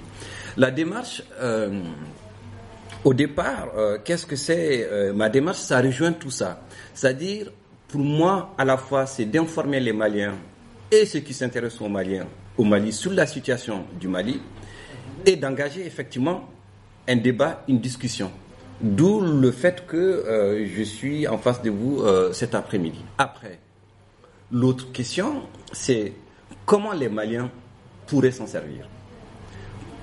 Qui va lire ce bouquin? Qui va faire la traduction de ce bouquin? J'ai eu des, des gens, des politiques français qui m'ont écrit, que j'étais leur nom volontiers, hein, et qui me disent c'est magnifique ce que vous faites, euh, c'est impressionnant. Des gens je je connaissais même pas, des voilà, des, qui, sont bien placés dans la structuration du pouvoir politique euh, français, hein, euh, voilà, qui avaient des postes importants, d'autres qui étaient des ambassadeurs, bon, bon bref. Et je me dis, et les Maliens, qu'est-ce qu'ils en pensent? Des politiques maliens m'ont écrit pour dire la même chose, mais le problème, ils n'ont pas lu le bouquin. Ils l'ont pas lu. Ils l'ont pas lu parce que l'Armatan, et c'est ça, j'ai discuté hier avec euh, le patron de l'Armatan, j'ai dit, mais c'est pas possible. Il y a des Maliens qui veulent lire le bouquin, mais ils n'arrivent pas à l'avoir parce que vous n'avez pas de, euh, de distributeur de, de distributeur local. Et ça pose d'énormes problèmes. Il me dit que je vais voir. Moi, je peux pas m'occuper de ça. La seule chose que je peux faire, et c'est ça, ça rejoint la question de la démarche, c'est d'aller au Mali, de faire une rencontre avec euh, la presse, ou, ou par exemple un, une, un libraire local pour en parler. Mais sauf que ça touche pas à l'ensemble des Maliens. Pour que ça les touche, il faut que ça soit distribué dans les universités. Pour moi, a quand même des gens qui sont censés diriger le Mali demain, les étudiants. Donc, il faut effectivement organiser des conférences. Et pour l'instant, je ne suis pas à ce stade par rapport à ma, réflexion, parce que euh, je ne suis pas parti encore au Mali. Après, il y a d'autres réactions. Ça rejoint la, euh, question un peu de... euh, est-il lui c'est ça est-il lui d'autres réactions qui étaient de dire ce que vous pensez c'est pas ça la réalité du Mali ça c'est des réactions que j'ai eues sur internet qui me disent que je connaisse pas le Mali et que ce que j'ai jamais vécu dans la misère que euh, enfin par rapport à si s'il est nu quoi. Bah, je sais pas où ils ont eu les infos que je connais ok moi c'est pas pour ceux qui me connaissent quand même je viens du nord du Mali et encore d'un village du nord du Mali et mes parents y sont encore. Donc euh, voilà je, je m'en tiens juste là pour dire que si la, les questions de, de développement je les je les connais. Donc les Maliens leur difficulté à commencer par moi-même c'est la lecture les gens ne lisent pas malheureusement. Est-ce que parce qu'il n'y a pas un apprentissage à la lecture à faire? Certes. Comment le faire? Malira qui fait quelque chose là-dessus peut, peut en dire, je ne sais pas. Donc, les gens ne lisent pas, ils lisent très peu. Ou ils vont regarder des informations et puis c'est bon, ils vont tenir une discussion de comptoir. Mais ce pas des choses qui sont enracinées dans des preuves qui disent je lis votre bouquin, moi je ne suis pas d'accord sur un certain nombre de points. Premier problème, service militaire, euh, non, c'est bien, mais je pense qu'il y a une bonne idée. Euh, il y avait eu le service militaire au Mali par le passé, mais euh, le Mali euh, évolue comme la France. Du moment où la France a fait sauter le service militaire, le Mali l'a fait sauter. Euh,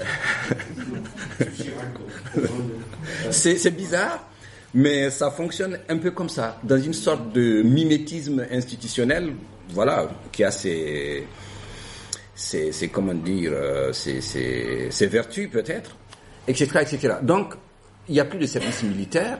Et moi, ce que je propose par rapport à ça, c'est de créer sur l'ensemble du Mali des universités. C'est ce que je dis dans ce essai.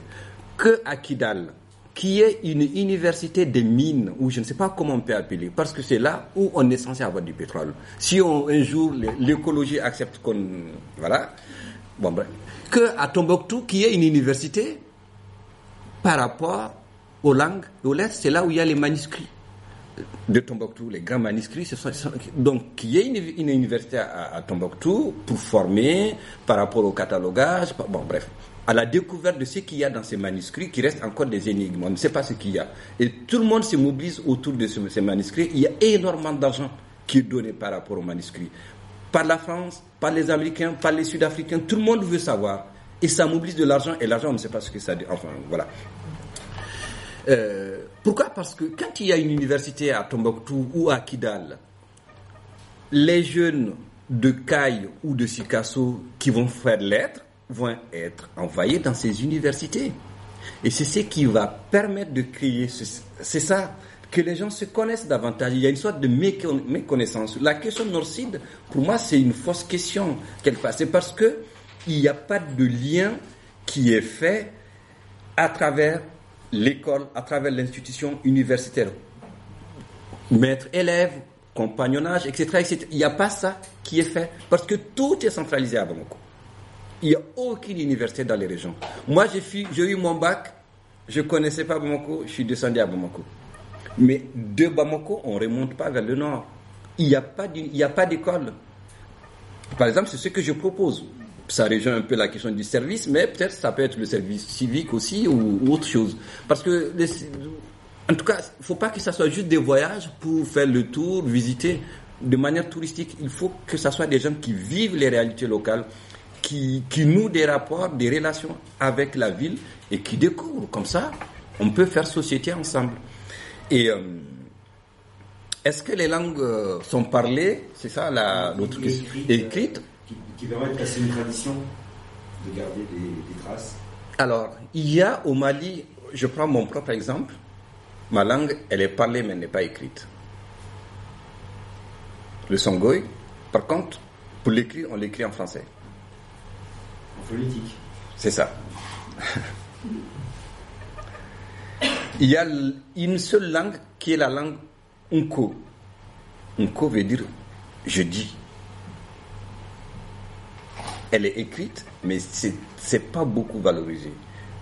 Ça reste euh, juste euh, à l'intérieur d'un petit groupe qui essaye de le valoriser et de le transmettre, mais il n'y a pas suffisamment de, gens qui se mobilisent autour de sa mise en valeur. Et le problème que ça pose, connaissant le Mali, c'est le fait de demander à un Touareg de parler d'autres langues qui n'est pas sa langue, de demander à un Songé de parler d'autres langues qui n'est pas sa langue, de parler un peu, etc., etc. À la radio nationale, tous les jours, vous avez toutes les langues qui passent, les langues dominantes. Vous avez le Bambara, vous avez le Peul, vous avez le Songoï, vous avez le Tamashek, le Tamashek c'est la langue Touareg, etc., etc. Pour les informations. Les Pour les informations. Euh, il y a six versions alors. Il n'y a plus, voilà, autre. Pour- Enfin, pour essayer de répondre à votre, à votre question. Donc, c'est assez compliqué. Et on a eu des débats souvent entre nous, euh, Maliens, par rapport à ces langues. Et moi, je je pense que les gens me disent que je suis un peu, euh, voilà, je roule pour la France. C'est pas encore le cas, parce que je roule pour moi-même. Euh, que ce serait bien qu'on ait une seule langue qu'on parle au Mali. Une langue qui serait soit le Bambara, soit le Soleil. Et connaissant les Maliens, c'est encore, euh, ça va être le détonateur d'un futur conflit. Ce serait bien qu'aujourd'hui, certes, la colonisation est arrivée, certes, il y a eu des souffrances, certes, il y a eu des, des conflits, etc., etc. Le français s'est installé, tout le monde le parle, qu'on évolue là-dessus, en valorisant parallèlement nos langues.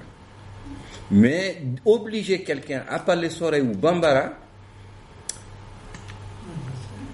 On touche à l'intime. de, On touche à l'intime. touche à l'intime, c'est difficile. C'est très difficile. Après, ça n'empêche pas que par les liens de mariage, etc., etc., que moi, je, moi, moi, je parle bambara sans problème. Je parle, je comprends. Comme je parle le farek, ça ne me pose pas de problème. Mais c'est pas quelque chose qui m'a été imposé. Je l'ai apprise parce que j'ai étudié à Bamako. Pardon. Non, j'ai juste une autre question. Dans toutes ces langues, il y a six langues qui se parlent pratiquement. Depuis la colonisation française, il y a 200 ans. Est-ce qu'il y a une dérive de ces langues? Par exemple, moi j'ai travaillé longtemps en Algérie, je voyais quand même en algérien, il y avait allumette, automobile, il y a plein de mots qui rentraient dedans et des mots qui se perdaient. Ça veut dire qu'il y avait une déviation et en fin de compte, je me dis que dans 25 ou 30 ans, toute la partie technique, euh, téléphone, iPhone, tout ça, sera entièrement assimilée et il restera peut-être des personnes âgées qui vont parler encore la langue du début et qui sont en train de virer aussi, ça y est. Enfin, on voit ça dans tous du monde, hein, euh, que les, dialectes euh, évoluent, euh, perdent des mots et en gagnent d'autres, euh, la langue dominante. Ben, ça touche à une question qui est la question de l'immigration pour moi, que je touche un tout petit peu parce que je connais, je maîtrise pas. Avant, nous, dans ma région, ça ramène tout à moi, mais c'est plus simple pour parler. Euh, tous les gens qui migraient partaient euh, au Ghana ou au Nigeria, parce qu'on était plus, on est plus proche du Ghana et du Nigeria que du sud du Mali, géographiquement. Et du coup, quand ils reviennent après un séjour d'un an, deux ans, trois ans, etc., etc., ils reviennent avec euh, des langues comme l'anglais, par exemple. Euh, nous, une torche, par exemple, quand je parlais soleil, je parlais pas français euh, avant, avant de partir à l'école. Je ne savais pas en français ce que veut dire une torche. Je ne savais pas le dire dans ma langue. Je disais late. Parce que les gens qui sont revenus, donc la question des, des, des, dérivés, tout ça, donc sont revenus avec ça. Donc late. Pas de torche dans ma langue, il est. Après, est-ce que ça contribue à la perte euh, de certains mots?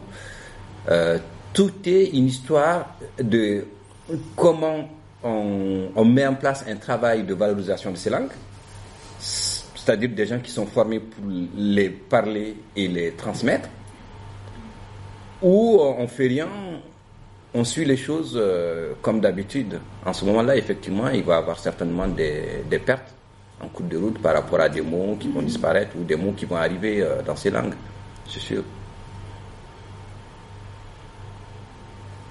Mais après, il y a la Direction nationale euh, des langues euh, et de l'alphabétisation qui fait un sacré boulot quand même là-dessus, hein. la DENAF là, au Mali.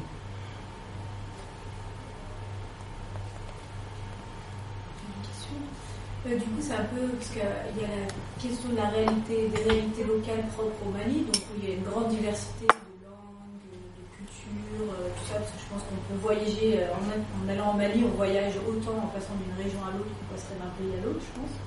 Il y a ça, et en même temps, il y a aussi une variété de modèles.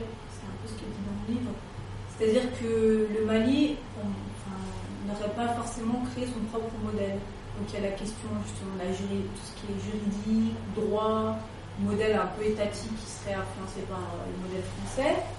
Euh, il y a sur la question religieuse, il y a une forte influence aussi des mouvements de, d'Arabie Saoudite, euh, du Qatar, un peu tout ce dont on parle aujourd'hui. Et sur plein de domaines comme ça, finalement, ça tâtonne entre toutes ces choses-là. Entre le niveau local et le niveau étatique, du coup, c'est une grande diversité. Ce qui se passait qui crée un peu une confusion et quelque chose de très compliqué à mener. Donc sur un plan politique, est-ce que c'est pas la question du modèle à imaginer pour, euh, un peu le futur, quoi, qui est possible Je suis d'accord. Il faut un modèle parce qu'on est perdu entre effectivement euh, ce modèle euh, occidental et arabo-musulman et qui diverge complètement avec euh, les traditions locales, la façon de faire société parce que bon voilà les gens ne s'y retrouvent pas parce qu'avant d'aller à l'école on, on, on vous a déjà transmis quelque chose et à l'école on vous transmet autre chose et parfois euh, par exemple au niveau du droit euh, le droit malien c'est le droit quand même euh, canonique quoi français à la base et il n'y a pas autre chose, hein, c'est ça. Et euh, à côté de ça, vous avez le droit musulman. Donc, les mariages sont célébrés donc devant chez le maire, quand c'est souvent dans les grandes villes, et à côté aussi à la mosquée ou à l'église. Bon, même ici, c'est à peu près pareil. Mais sauf que La différence, c'est que ici, quand il y a un divorce, c'est quand même le juge, enfin, voilà, qui vous départage. C'est pas, c'est pas le, prêtre. euh, Philippe pourrait me dire le contraire. Mais au Mali, euh, c'est pas tout à fait, c'est pas tout à fait le cas. Il y a des zones où il n'y a pas le droit français, si vous voulez. Donc, c'est le droit musulman qui. Donc, quand il y a un divorce ou quelque chose d'autre, le cadi, le, le chef local musulman, qui tranche. Et c'est tout. Donc, il n'y a pas un juge, il n'y a pas. C'est bizarre un peu. Il y a une sorte de d'entremêlement de dispositifs euh, judico-musulmans, canoniques, etc., etc., qui fait que il y a besoin de réinventer le modèle. Après, comment réinventer un modèle qui, qui, qui qui ressemble au- aux Maliens et au Mali? Moi, je fais l'hypothèse que tout est lié, et peut-être c'est lié à mon, à mon parcours, à l'éducation. C'est-à-dire qu'il faut arriver à un moment à former des, des gens qui soient capables, en tout cas, d'être dans, dans une position, ce que j'appelle un peu, il faut que l'institution éducative à un certain moment soit impersonnelle, que ça appartienne à personne, et qu'à un moment qu'on forme des jeunes maliens dans les grandes écoles, il y en a déjà des gens qui me disent non, les grandes écoles, on a vu en France, ça crée des élites, ça crée des... C'est pas ça que je veux dire quand je parle des grandes écoles, c'est-à-dire des gens qui sont capables de réfléchir par eux-mêmes sans être sous la pression d'un modèle religieux ou politique. Cela ne veut pas dire qu'ils ne connaissent pas les modèles religieux ou politiques. Une grande école qui, qui, qui fait que les, les gens élaborent donc un, euh, un dispositif juridique ou je ne sais pas quoi d'autre, mais qui permettent à la fois de renseigner et de documenter le travail politique ou le travail, euh, je ne sais pas, associatif qui est, qui est fait. C'est ce que j'ai trouvé intéressant au Québec, par exemple, où euh, le travail de l'organisateur communautaire, par exemple, qui fait le lien entre la communauté et l'institution, c'est-à-dire qui rend compte des préoccupations des communautés locales au niveau des institutions, que ce soit au niveau du cancer du sein ou, par exemple, au niveau euh, de la réussite scolaire. Ce travail, ce qui est intéressant par rapport à l'organisateur communautaire, qui est formé trois ans de licence, euh, c'est ça, trois années de trois années de licence. Ce, son travail permet à la fois de renseigner le travail des associations qui sont sur le territoire par rapport à la prise en compte des préoccupations locales, c'est ça le modèle pour moi, et aussi euh, de légitimer des financements par rapport à la lutte contre, par exemple, l'exclusion scolaire ou à la lutte contre euh, euh, l'exclusion linguistique. Là où j'ai travaillé, c'était des logements sociaux où il y avait que des Bangladais et des Sri Lankais qui parlent que anglais alors que au Québec, c'est le français euh, qu'on parle, cela veut pas dire que les gens ne parlent pas anglais, en tout cas c'est ça qui est mis en avant. Et par rapport au Mali, je pense que c'est central d'avoir donc des écoles qui forment des citoyens modèles, si c'est possible, euh, et qui ne soient pas formés par des Maliens. Et c'est là où ça diverge avec les grandes écoles en France, euh, que j'apprécie par ailleurs.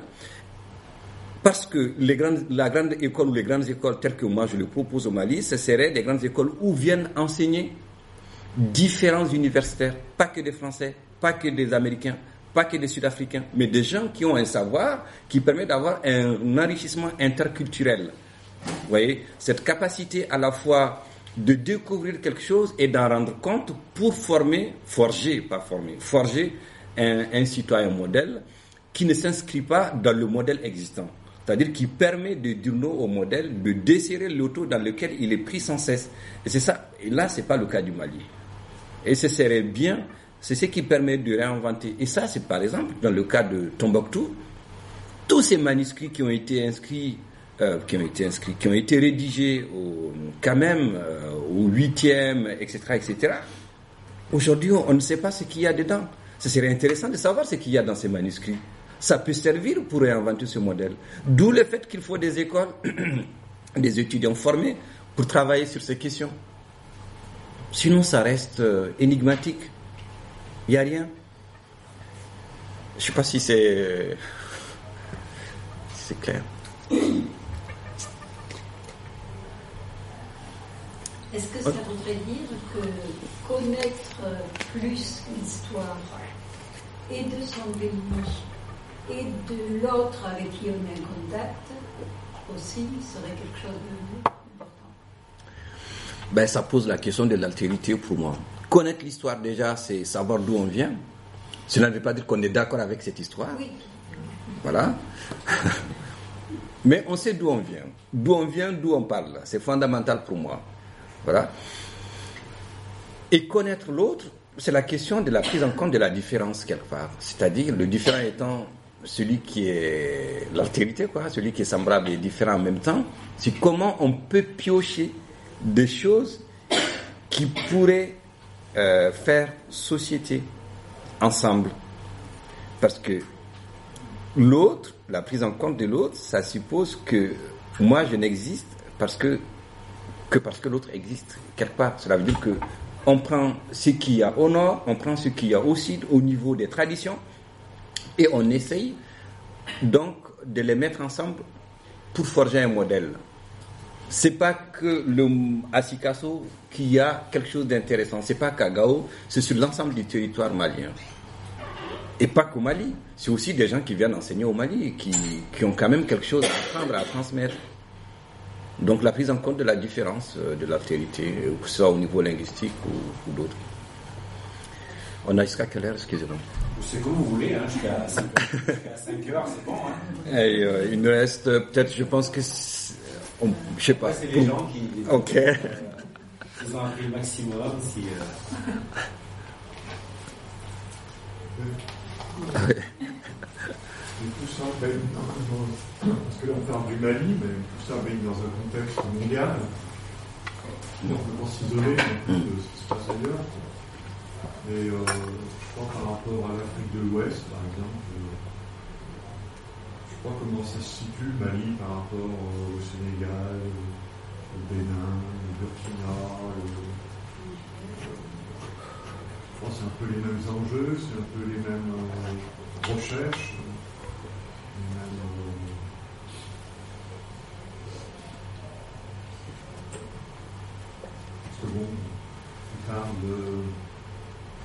de l'autre, tout ça, quoi, mais bon. Par rapport à tout, ce- tout, ce- tout cet ensemble, tout ce qui se vit autour, ça fait bouger, c'est ce qui je Il y a des pays là, sont en train de bouger, là, autour, un petit peu, là. On l'a vu au Burkina.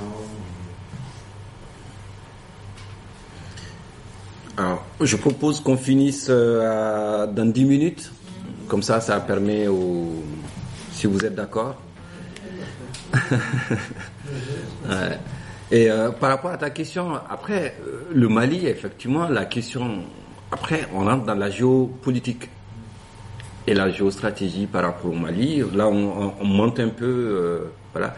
Et je pense que la question du Mali, qu'il s'agisse du terrorisme ou du narco, moi je parle plus de narcoterrorisme, c'est quand même à relier à ce qui s'est passé Libye et ce qui s'est passé en Irak etc., etc.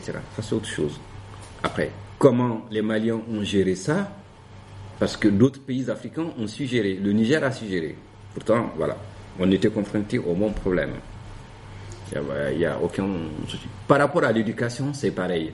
Parce qu'il y a des programmes éducatifs qui sont mis en place, qui sont des programmes qui sont pensés, réfléchis par un certain nombre de groupes qui représentent ce qu'on appelle la CDAO, la communauté des États de l'Afrique euh, de l'Ouest qui donc euh, voilà tous les pays que euh, tu viens de citer. Donc qui réfléchissent à des programmes scolaires, à des programmes économiques, etc., etc. Après toute la difficulté de ces programmes, que voilà, c'est pour moi, c'est des programmes qui présentent, qui ne prennent pas en compte certaines réalités locales. Exemple. La pédagogie convergente dont on a parlé là, qui articule langue locale et euh, français, sa difficulté, c'est quoi? C'est qu'à un certain moment, ces langues ne sont pas écrites. c'est ça. Donc, comment. C'est bien de dire oh, il faut qu'on parle. euh, mais les, les enfants, ils parlent euh, déjà, déjà leur langue. L'intérêt, c'est de, de le lire. Les langues ne sont pas écrites. Comment tu fais? Je ne sais pas, c'est- complexe. Je ne suis pas contre le fait qu'il faut, faut, faut parler ces langues, qu'il faut, mais il faut déjà les écrire. Il faut déjà un travail d'écriture de ces langues pour qu'elles soient valorisées, pour qu'on on puisse faire des calculs en, en songoï. On peut le faire mentalement, il n'y a aucun problème, mais que ça soit écrit, qu'à un certain moment, ce qui est écrit soit remis en cause. C'est un des problèmes, par exemple, par rapport à la pédagogie convergente. Et c'est ce qui fait qu'effectivement, arrivé au secondaire, ce dispositif scolaire est abandonné. Parce qu'il y a, peut pas, il n'y a rien pour pouvoir continuer. On peut, on peut prendre d'autres exemples, hein, mais c'est, euh, c'est, exactement pareil. Par rapport à la pédagogie convergente, par rapport à ce que tu disais, c'est euh, entre autres, euh, s'il n'y a pas des écoles partout dans les grandes villes, les enseignants du primaire et du secondaire surtout, ils bougent beaucoup. Et je me souviens qu'il y avait des enseignants, par exemple de mathématiques d'Ogon, qui étaient chez les Sonrail, ben, eux, ils ne pouvaient pas expliquer les mathématiques en Sonrail, Par puisqu'ils ne parlaient pas la langue. Mm. Et alors que, parce que par contre, les enseignants, ils bougent beaucoup. Euh, je ne sais pas si tu peux confirmer, mais euh, ils ne restent pas dans, dans leur euh, région. Ils Non. sont très, très mobiles. Et du coup, bah, ça donne ce genre de truc. Tout à fait, les enseignants bougent beaucoup. Euh, Moi, tous les enseignants que j'ai eus, c'était des enseignants qui étaient venus du Sud. Mais moi, la seule difficulté, c'est que les gens viennent après les diplômes. Ils vivent pas. C'est pas, ça, ça se fait pas au niveau de la construction de, de l'adulte, en fait. C'est pas des étudiants qui viennent là, qui passent euh, 3 ans, 4 ans, 5 ans. Euh, ils débarquent. euh, Voilà, on vous affecte euh, par là, vous venez, vous partez. euh. Et la question moi, que je me pose, c'est, enfin, disais que vous avez créé un, créé un collectif euh, de Maliens qui habitent en France. Et moi, je pensais à un coup de pied dans la fourmilière quand on parlait du, Sénégal avec le groupe Yanma. Est-ce que ça pourrait pas venir de, de- d'extérieur du Mali, enfin des, des- Maliens euh, qui sont plus au Mali? Enfin, cette prise de conscience du collectif et de, de la citoyenneté. Comment vous êtes perçu au Mali Tout ce que tu dis, comment c'est perçu au Mali, tout ce que tu dis. Alors, je parlais du, livre, mais euh, ton discours, je suppose que si tout tenait au au Mali, peut-être qu'il serait censuré, je sais pas. Alors, le test que j'ai fait la dernière fois, parce que quand j'étais dans l'autre librairie, euh, ce qu'il y avait énormément de Maliens, et c'était pas facile. c'était pas facile parce que moi je fais l'idée que, après c'est vraiment utopique, hein, que le développement du Mali ne peut venir que de l'extérieur. Je ne, cela ne veut pas dire que les Maliens à l'intérieur sont incapables de penser ou de réfléchir. Je veux dire, ça ne peut venir que du soutien de l'extérieur. À chaque fois que les pays africains arrivent à faire une révolution quelque part, c'est venu des gens qui ont fait des formations ailleurs, en Amérique ou en France ou bon bref. Ce que j'appelle un peu la communauté malienne de l'extérieur, que d'autres appellent diaspora. Et cette communauté, l'argent que cette communauté met dans le développement du Mali, c'est deux fois plus que le budget malien. Dans la construction des écoles, dans la construction de, de centres de santé. C'est énorme. C'est-à-dire qu'eux, ils contribuent plus au développement du Mali que le pouvoir malien sur place et que les Maliens sur place. Ça pose la question de nous, ce qu'on fait là, à un moment, il faut qu'on voit ce que ça donne, que ça contribue quand même à développer. Sinon, on fait comme ça, après, c'est fini. C'est comme euh, l'argent disparaît dans le sable. Et c'est pas normal. Donc, ça nécessite une prise en compte, une prise de, une prise de conscience, donc, euh, de leur apport par rapport au développement, quelque part, donc, de leur mobilisation à, donc, faire quelque chose, à questionner le pouvoir malien et à dire non par rapport à ces agissements.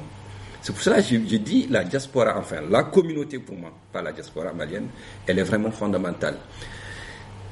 Une autre question m'a été posée qui rejoint ce que tu dis, c'est est-ce que ces livres, est-ce qu'il ne peut pas être euh, pris, est-ce qu'il ne peut, un parti politique ne peut pas s'approprier ce livre et le mettre dans son programme électoral par rapport à des propositions que je fais. Le président de la République. Euh, c'est une question qui m'a été posée euh, la dernière fois. Moi, quand je l'ai écrit ce bouquin, j'ai un de mes amis qui m'a questionné pendant une journée euh, au parc de la Tête d'Or. Je pense qu'il était là par rapport à ce bouquin. Et qu'il a lu et qui me dit Mais tu as écrit Mali, le Mali rêvé, le Mali rêvé, il fallait écrire Indignez-vous, comme Stéphane Hessel. Parce que ça se vend plus. Mais le Mali rêvé, c'est qui qui va acheter? Ça se vend pas. Mais moi, j'ai dit, je l'ai pas écrit pour me faire de l'argent. Je l'ai écrit parce qu'à un moment, j'en avais marre de ce que j'entendais dans les télévisions. C'est tout. Je ne supportais plus. C'est tout. Mais j'ai pas pensé au fait de se faire de l'argent. Après, c'est... Pardon. Non, mais c'est c'est ça. Après, si d'autres s'approprient ce bouquin et que demain ils me questionnent là-dessus, ça me dérange pas. Parce que je me suis dévoilé là-dedans. Après, je maîtrise plus l'utilisation qui en est faite. Ça, c'est autre chose. Après, il faut pas que ça soit un parti politique quand même, qu'il soit un parti bizarre.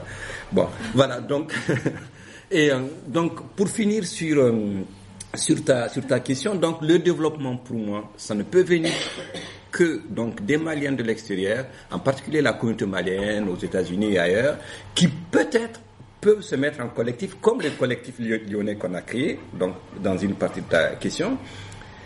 Après, c'est comment faut-il avoir, comment fait-on pour avoir une conscience malienne? Ça, c'est autre chose. C'est-à-dire à un certain moment qu'on trouve que ce livre a quelque chose, peut-être pas sur toutes les pages, quelque chose, quelques fils à tirer, et qu'on se mette ensemble pour travailler ces fils et mettre en place des actions par rapport à ça. Ça, pour l'instant, euh, il n'y en a pas. Tout le monde l'a lu, tout le monde a trouvé intéressant. Il y en a qui se sont proposés même de faire un débat. Mais pour l'instant, moi, j'ai rien vu. Il y a des gens qui sont venus, ils sont venus, c'est très bien. Et moi, je me propose d'organiser un débat par rapport à ça. Jusqu'à présent, je ne l'ai pas vu. Oui, Philippe, pardon. J'ai réagi quand tu as dit euh, euh, j'ai pas fait ci pour faire de l'argent. Nous, en, en tant que libraire, on sait qu'on va, on va chez l'arnaquant, on sait qu'on va perdre de l'argent et qu'on se fait ça. Je sais pas que quelqu'un qui me propose un livre de l'arnaqueur, je dis où le pour. Non mais surtout, surtout, surtout, je m'insurge contre l'idée que si ça se vaut beaucoup, ça va faire de l'argent. Si c'est, ça se vend beaucoup, ça va développer des idées. C'est ça. Alors, alors, alors ton passe- passage par l'argent, euh, ça je réagis chaque fois. Le discours actuel, c'est qui fait ça, c'est parce que c'est marrant. Ben, c'est ça. C'est ce qu'il me dit.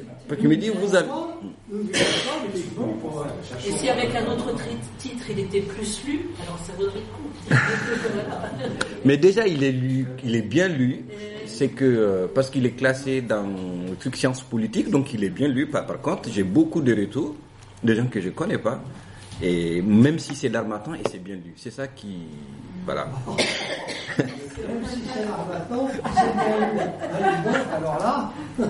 Et euh, ouais, il est bien lu et euh, voilà, ça, ça marche euh, entre guillemets. Mais après, euh, dans la, la, alors maintenant, peut être beaucoup. Absolument. C'est pas côté universitaire. On, on sait que les gens s'enrichissent pas chez l'arnaquant. quoi. On sait qu'ils Oui. pas grand-chose aux auteurs. Par rapport aux, justement des, aux Maliens de l'extérieur, mais aux Maliens qui sont aux États-Unis, en Europe, tu as des.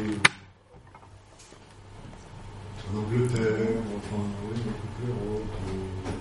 euh, est-ce que tu as- des retours? Est-ce qu'il y a une. Enfin, ça se communique un peu? Enfin, bon, il y a la BBC déjà qui a fait. hmm.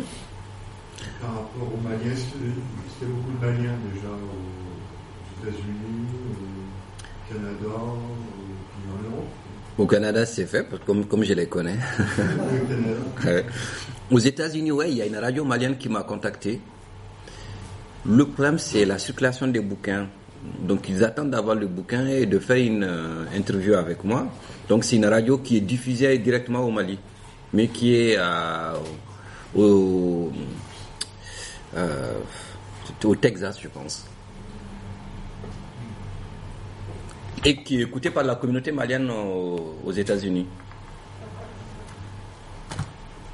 Mais pour l'instant, j'ai pas eu d'entretien avec, euh, avec elle. C'est. Ouais, bravo.